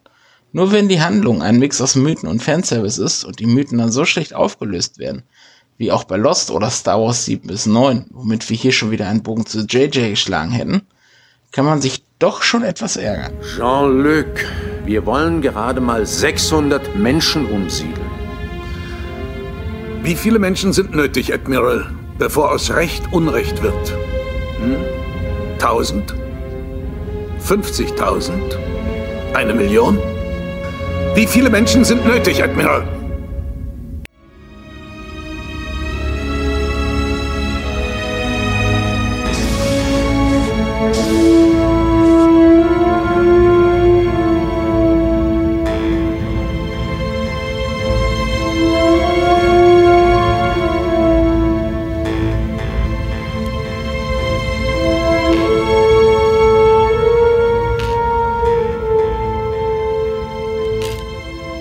So, bevor ich euch äh, in den äh, Feierabend oder in die Nacht entlasse, oder vielleicht nehmt ihr auch noch einen Quarantänecast nachher auf, ich weiß es nicht, was ihr noch vorhabt, aber. Ja, wer weiß das schon. Ähm, ja, wer weiß das schon, genau.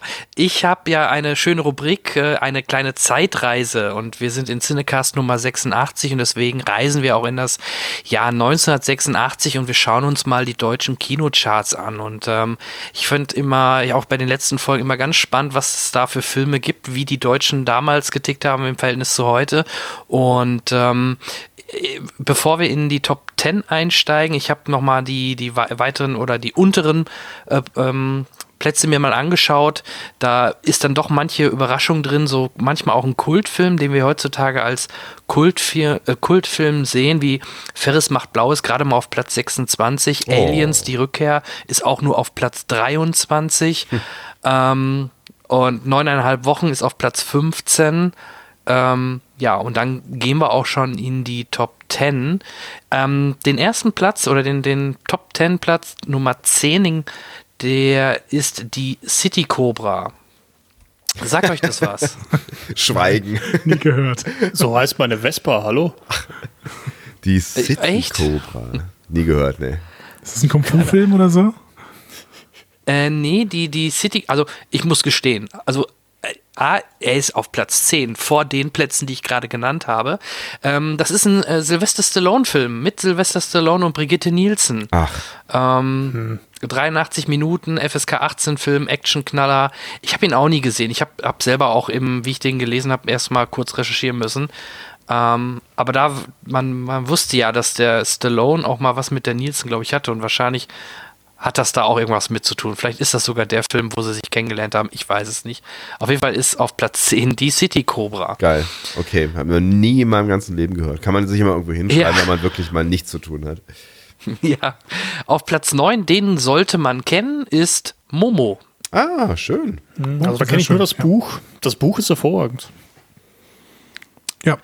Genau. Und, ja, und so, so kann man es auch halt, lassen. Ne? Ne? Also die, die Verfilmung ja. ist jetzt nicht so äh, ist, ist die nicht sehenswert, legendär. Sie ist so ein bisschen, sie ist so ein bisschen, die hat so ein bisschen Zeit, finde ich. Also woran ich mich erinnere, dass, dass ich meine, Zeit ist ja ein, ein, äh, ein, großer Faktor in dieser Geschichte, aber sie nimmt sich auch viel Zeit, um Dinge zu erzählen. Also ich finde, äh, wenn, wenn, wenn ich was übrig halte, wobei ich sie wahrscheinlich geguckt habe, als ich klein war, äh, von diesem Film ist, dass er ähm, als zumindest als kleiner Sebastian ist er mir sehr langatmig vorgekommen. Ja, ja definitiv. Ich also man das immer schwächer. Die, die, die, die Erzählung hinter Momo kann man ja, die kann man ja wirklich sehr intensiv philosophisch betrachten. Das ist ja, geht ja weit über ein Kinderbuch hinaus. Also äh, ich denke, da, da tut sich ein Film natürlich auch schwer. Das Buch ist ja nicht gerade dünn. Mhm. Absolut. Ja. ja, aber ich fand, ich habe den damals immer verglichen mit äh, Die unendliche Geschichte, der auch von Michael Ende war. Mhm. Kann man sich auch darüber streiten, ob der Film äh, wirklich das Beste ist, aber allein durch den Soundtrack, durch Fuchur und, und durch die Charaktere hat er doch einen höheren Kultfaktor bekommen, auch jetzt noch, als ein Momo. Und mhm. deswegen fand ich Momo da immer ein Deutsch schwächer. Kann ich mich anschließen. Auf Platz 8 Basil, der große Mäusedetektiv, Yay! ein Zeichentrickfilm. Hm. Kennt ihr? Ja. Ja, Basil, Basil habe ich auch gesehen. Der, äh, den hat, der hat mir sehr gefallen als kleiner Andreas. Ja, den fand ich auch großartig. Mann, war das aufregend. Hei, hei, hei, hei, da kann ich mich noch dran erinnern. Äh, das, da, da, das war ja eine, hui, eine schwierige. Also ich könnte mich noch an die, zweiten Teil bekommen nachher. Das weiß ich. Das nicht. kann sein. Könnt ihr euch dann an die Story wirklich noch erinnern? Ich zum Beispiel nicht. Nee, ich auch Wäre vielleicht nicht. was für Disney Plus, aber. Ich auch nicht wirklich. Ich weiß nur noch, dass ähm, ich sehr mitgefiebert habe und habe so einzelne Szenen vor Augen, die aber auch nicht mehr so irgendwas mit Fliegen am Ende und irgendwas selbst. Keine Ahnung. Also ich glaube, da, kriege ich nichts mehr zusammen. Aber ich glaube, wenn ich ihn sehen würde, würde ich mich an vieles erinnern. Das war doch eine Sherlock Holmes Story. Stimmt, ich. ja, ja, genau. Stimmt. Ah. Ich meine sogar, dass Basil Sherlock Holmes war. Äh, Sherlock Holmes war. Ja, kann gut sein. Ja, kann wirklich okay. gut sein. gut möglich. Ähm, Gehen wir einen Platz weiter. Auf Platz 7 haben wir Drei Männer und ein Baby. Auch ein so, Film, der, glaube ich, auch tausendmal geremaked worden ist. Ja, welche Version ist denn das? Das ist, glaube ich, wenn ich das hier richtig sehe, die französische Version. Ah, mit, ja. Ähm, ja, frag mich nicht. Roland Giraud, Michael Blub. Ich kenne die auf jeden Fall vor allem mit Steve Gooden. Ah, hier, guck mal, hier steht sogar 87. Jetzt kommen wir sogar ein Verweis zu Star Trek. 87 drehte Leonard Nimoy eine Neuverfilmung mit Tom Selleck, Ted Danson und Steven Gutenberg. Und die kennen wir wahrscheinlich. Ja, genau. Mehr. Die kenne ich auf jeden Fall, genau. Hm, Aber ich wusste ich nicht, dass äh, Leonard Nimoy die gemacht hat. Ja, hat Nimoy gemacht. Lustig. Das habe ich sogar, glaube ich, mal in der, in der Nimoy-Doku oder so irgendwo gesehen. Das Wenn, kann sein. Bei schönes Mystery gewesen, Andi. Genau, Sebastian, vergiss das wieder. Ich mache das noch als Mysterium. Sorry, ja, die Frage ist durch, aber, ja. aber Nimoy, ja. Ähm, dann, jetzt, jetzt wird's gut. Platz 6, Asterix. Sieg über Cäsar. Oh, wo, worum geht's denn da? Das ist der, wo, der, wo die legendäre Passierschein A38-Szene auch drin ah, ist. Nein, das stimmt nicht. Nein, das stimmt nicht. Äh, Nein? Das ist äh, Asterix erobert Rom, tut mir leid. Oh, äh, verzeih das ist ab, mein absoluter Lieblings-Asterix-Film äh, und Asterix Sieg über Cäsar habe ich tatsächlich nicht mehr so richtig in Erinnerung, aber äh, Asterix erobert Rom ist tatsächlich den Film, den ich 700 Mal gesehen habe und äh, völlig mitsprechen kann, von vorne bis hinten. Und da ist das Haus, das Verrückte macht mit dem Passierschein A38. Genau. Sieg über Cäsar, keine Ahnung. Sorry. Bin ich raus. Ja, ich müsste mir jetzt die Story durchlesen, mache ich jetzt nicht. Okay, dann ist das der leider doch nicht gewesen. Ich dachte, ich wusste nur, es war irgendwas mit Cäsar und irgendwie Cäsar sagte ja dann, äh, wenn die das schaffen, dann äh, kap kapituliere ich oder so, ne? Das war der.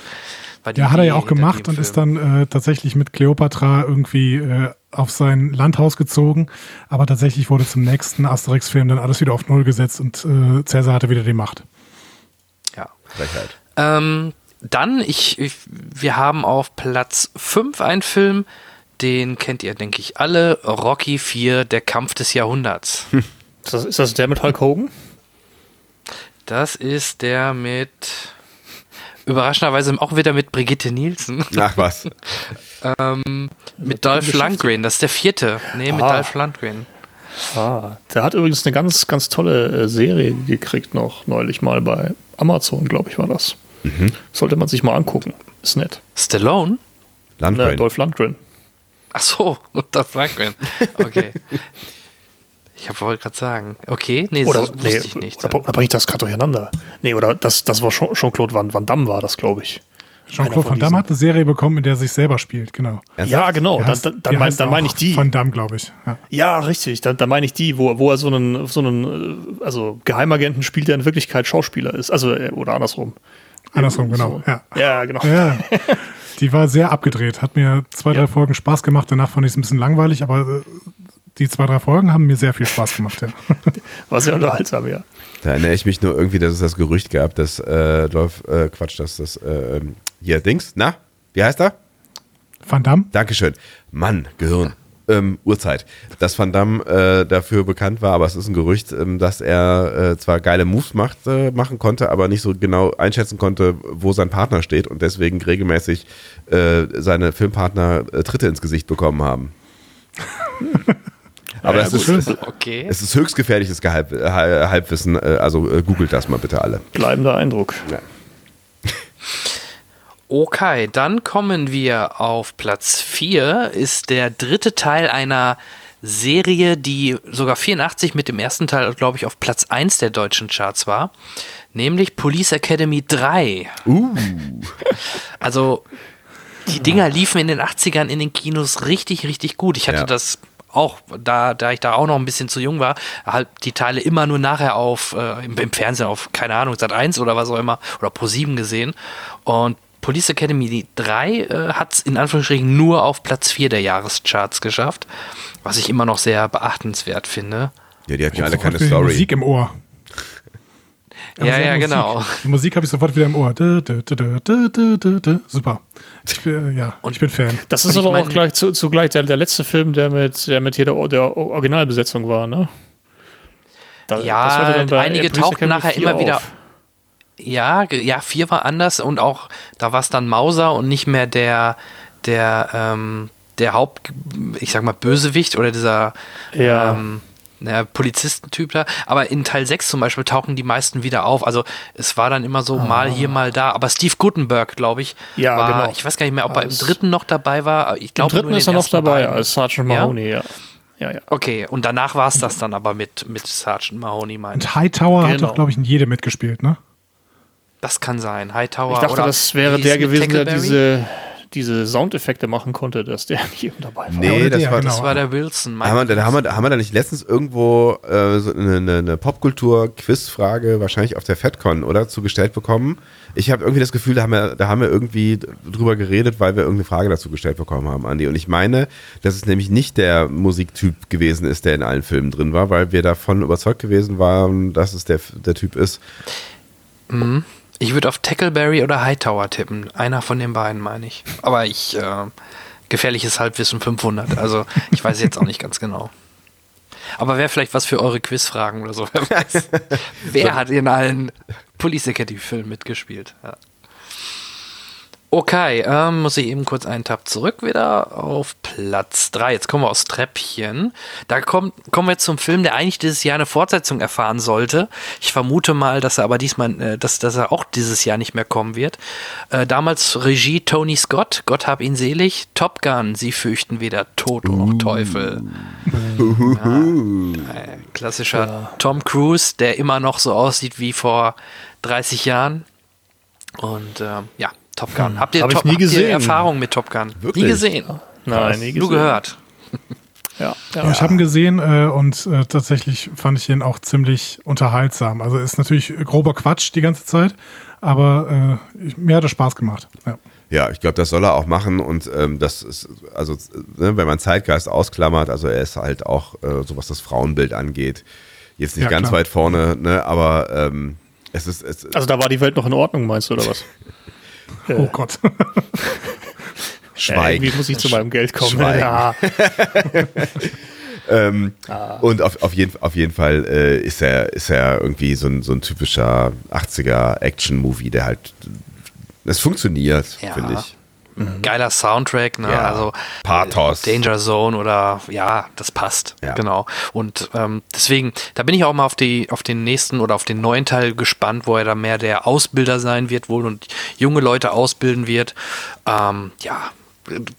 Ich, ich mag auch seine Mission Impossible Reihe sehr, von daher bin ich mal ja, gespannt. die finde ich gut. Ja. Vor allem hat auch nicht wirklich nachgelassen. Also die Qualität der letzten Filme, auch der letzte Mission Impossible Fallout war einer der besten Act oder der beste Actionfilm des Jahres, wo in dem Jahr, ich glaube vor zwei oder drei Jahren, wo er lief. Ja, ja ähm, der, war, der war wirklich großartig, ja. Ja, äh, ja genau. Ja. Henry Cavill als äh, nicht Superman, sondern als Bösewicht. War ganz cool. Mhm. Jetzt müsst ihr mir helfen bei Platz 2 und 1. Ich hoffe, ihr habt den gesehen. Äh, sonst war es eher so bei den deutschen Charts. Ich sagte ja gerade auch, Didi auf vollen Touren war hier auf Platz 12. Also so diese typischen deutschen Filme. Das war ähm, dieser Trucker-Film mit äh, Didi, ne? Ja, ja, also das ist spannend. Ähm, fast jedes Jahr in den 80ern hast du äh, mindestens einen Didi-Film dabei gehabt, äh, oft sogar weiter höher oder halt ein Mike Krüger und Thomas Gottschalk-Film. Ich glaube, 86 ist das erste Mal, dass ich jetzt hier keinen äh, Film sehe von ähm, äh, von Thomas Gottschalk und äh, Mike Krüger. Vielleicht war es da. Ich glaube, letztes Jahr, Jahr, war 85 Guter waren noch die Einsteiger dabei. Ja, scheinbar. Guter Jahrgang. Äh, auf Platz 2, jenseits von Afrika, Sidney Pollack. Habe ich Jemand nicht gesehen? gesehen? Nee. Habe ich auch nicht gesehen. Ich leider auch nicht. Ja, ich muss. Schande über mein Haupt, ich habe ihn auch nie gesehen. Ähm, ich glaube, man sollte ist einfach ihn nicht sehen, mein ne? Genre. Ja, es ist schon, ne? Meryl Streep, Robert Redford, es ist schon ein Klassiker jenseits von Afrika, aber vielleicht habe ich schon äh, Angst den vom Titel her. Ich, es ist, glaube ich, nicht mein Genre. Das ist, ist nicht meins, aber das äh, zeigt nur, dass mal ausnahmsweise 86 ernstere Filme weiter oben stehen ja. oder nicht nur die, die albernen Komödien. Das, das wollte ich vor allem damit zum Ausdruck bringen. Ja. Denn auf Platz 1 ist Der Name der Rose. Oh. Oh, sehr guter Film. Sehr guter Hab Film. Ich auch noch nicht gesehen. Echt? Machen. Nein, nein. Also das ist wirklich, äh, ich finde auch, das ist einer Sean der Filme, genau, die, Ah, die gut doch, gealtert haben. Dann habe ich ihn schon gesehen, aber da war ich dann irgendwie zehn. An einen Film mit Sean Connery als Mönch kann ich mich erinnern. Ist das, ist das so? Ja, Ja. Ja, genau. Ja, dann habe ich ihn gesehen, aber das ist zu lange her. kann man machen. Ich finde, das ist, äh, ne, also äh, der, der hat nicht, nicht sehr stark gelitten unter der Zeit, finde ich. Ja. Da haben wir auch zwei Star Trek-Referenzen in dem Film. Also Referenzen in Anführungsstrichen. Einmal die Musik von James Horner. Da sind wir wieder bei Star Trek 2 zum Beispiel. Und ähm, ich sehe gerade, F. Murray Abrams hat äh, mitgespielt. Ah. Den wir als Admiral in Star Trek 9 kennen. Ja, der beste Star Trek-Film, den es gibt. Das ist auch Geld interessant. Ich hatte das, Ja, jetzt, jetzt ist es raus.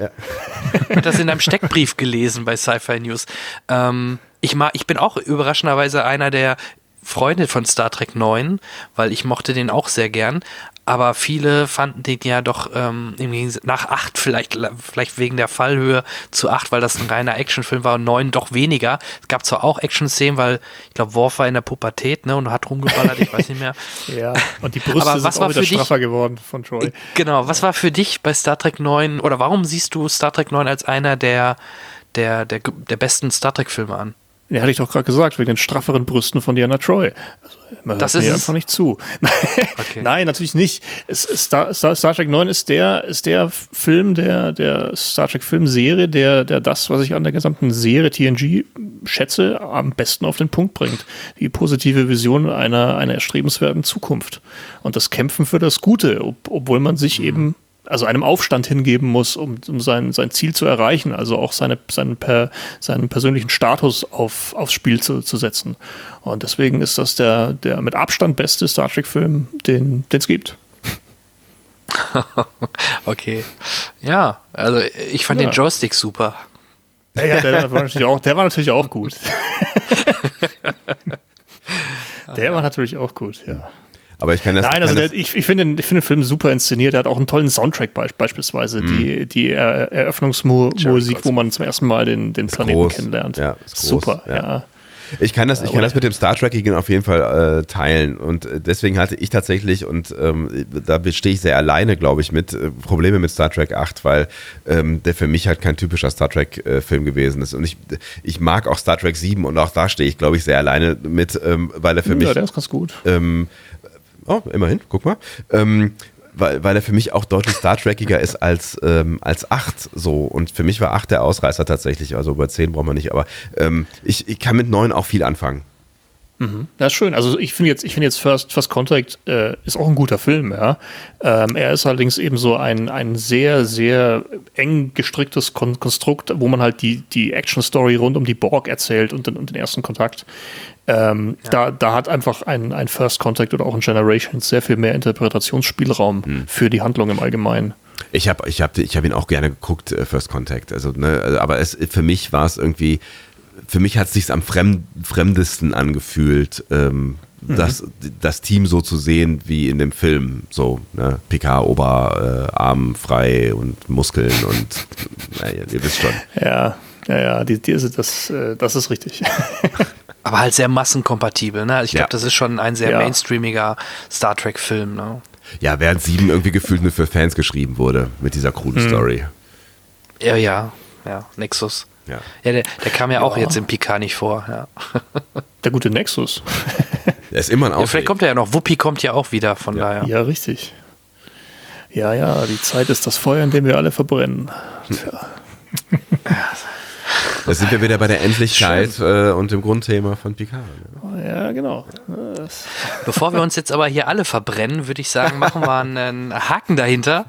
Ähm, ich bedanke mich bei euch dreien ähm, für die nette Runde. Hat mir sehr viel Spaß gemacht und ich fand auch ähm, eure jeweiligen Ausführungen sehr, sehr spannend. Ich würde mich selber immer irgendwo dazwischen wahrscheinlich äh, sehen. Also ich, ich mag beide Serien prinzipiell. Sie hat Ups und Downs. Ich bin da jetzt kein kompletter Hater, aber auch keiner kompletter, der alles schluckt und mitnimmt und sagt, jo, passt. Ähm, und deswegen bin, sind wir einfach mal gespannt, was die Zukunft uns bringt in, im Bereich Star Trek. Und äh, ja, nochmal vielen, vielen lieben Dank in die Runde. Danke auch von mir an euch. Sehr, sehr gerne. Hat viel Spaß gemacht. Ja, absolut. Und äh, alles Gute euch in dieser, dieser äh, komischen Zeit und vielen lieben Dank für die Einladung. Es war eine sehr schöne Diskussion. Ja, sehr gerne. Wie gesagt, nach Picard Staffel 2 können wir es ja versuchen, nochmal wieder aufleben zu lassen. Bis dahin ist sicherlich viel Zeit vergangen und äh, mal schauen, wie dann die Meinungen und die Interpretationen sind. Hm. Ansonsten, ähm, liebe Hörer, ihr könnt gerne bei Patreon auch noch euch beteiligen und oder mich vor allem äh, supporten und natürlich, damit ich Daniel auch bezahlen kann. Ja. Und ähm, dort bringe ich momentan aktuell regelmäßig die Audiokommentare zu einigen Filmen nochmal raus, die ihr euch dort auch anhören könnt. Und ihr habt immer die Möglichkeit, exklusiv äh, zwei Tage vorher den aktuellen Cinecast zu hören. Ansonsten wünsche ich auch, wie meine Vorredner gerade schon sagten, euch eine gute Zeit. Bleibt gesund, vor allem in der aktuellen Zeit. Und ja, Podcast hören ist momentan, glaube ich, sehr populär. Man merkt es bei allen anderen Podcasts, die die Frequenz erhöhen oder plötzlich Leute Podcast machen, die früher keinen Podcast gemacht haben oder einen Podcast im Fernsehen übertragen. Ja, der Glashäufer Unlauf zum Beispiel. Also Podcast ähm, ist in den letzten Jahren doch sehr populär geworden und ja, jetzt gerade jetzt gefühlt noch mehr als jemals. Sogar Virologen haben ihren eigenen Podcast. Von daher, in diesem Sinne wünsche ich euch den Frieden der Nacht und äh, ja, guck ein paar Filme, Serien. Wir hören uns. Bis dann. Tschüss. Bis bald. Tschüss. Ciao. Tschüss.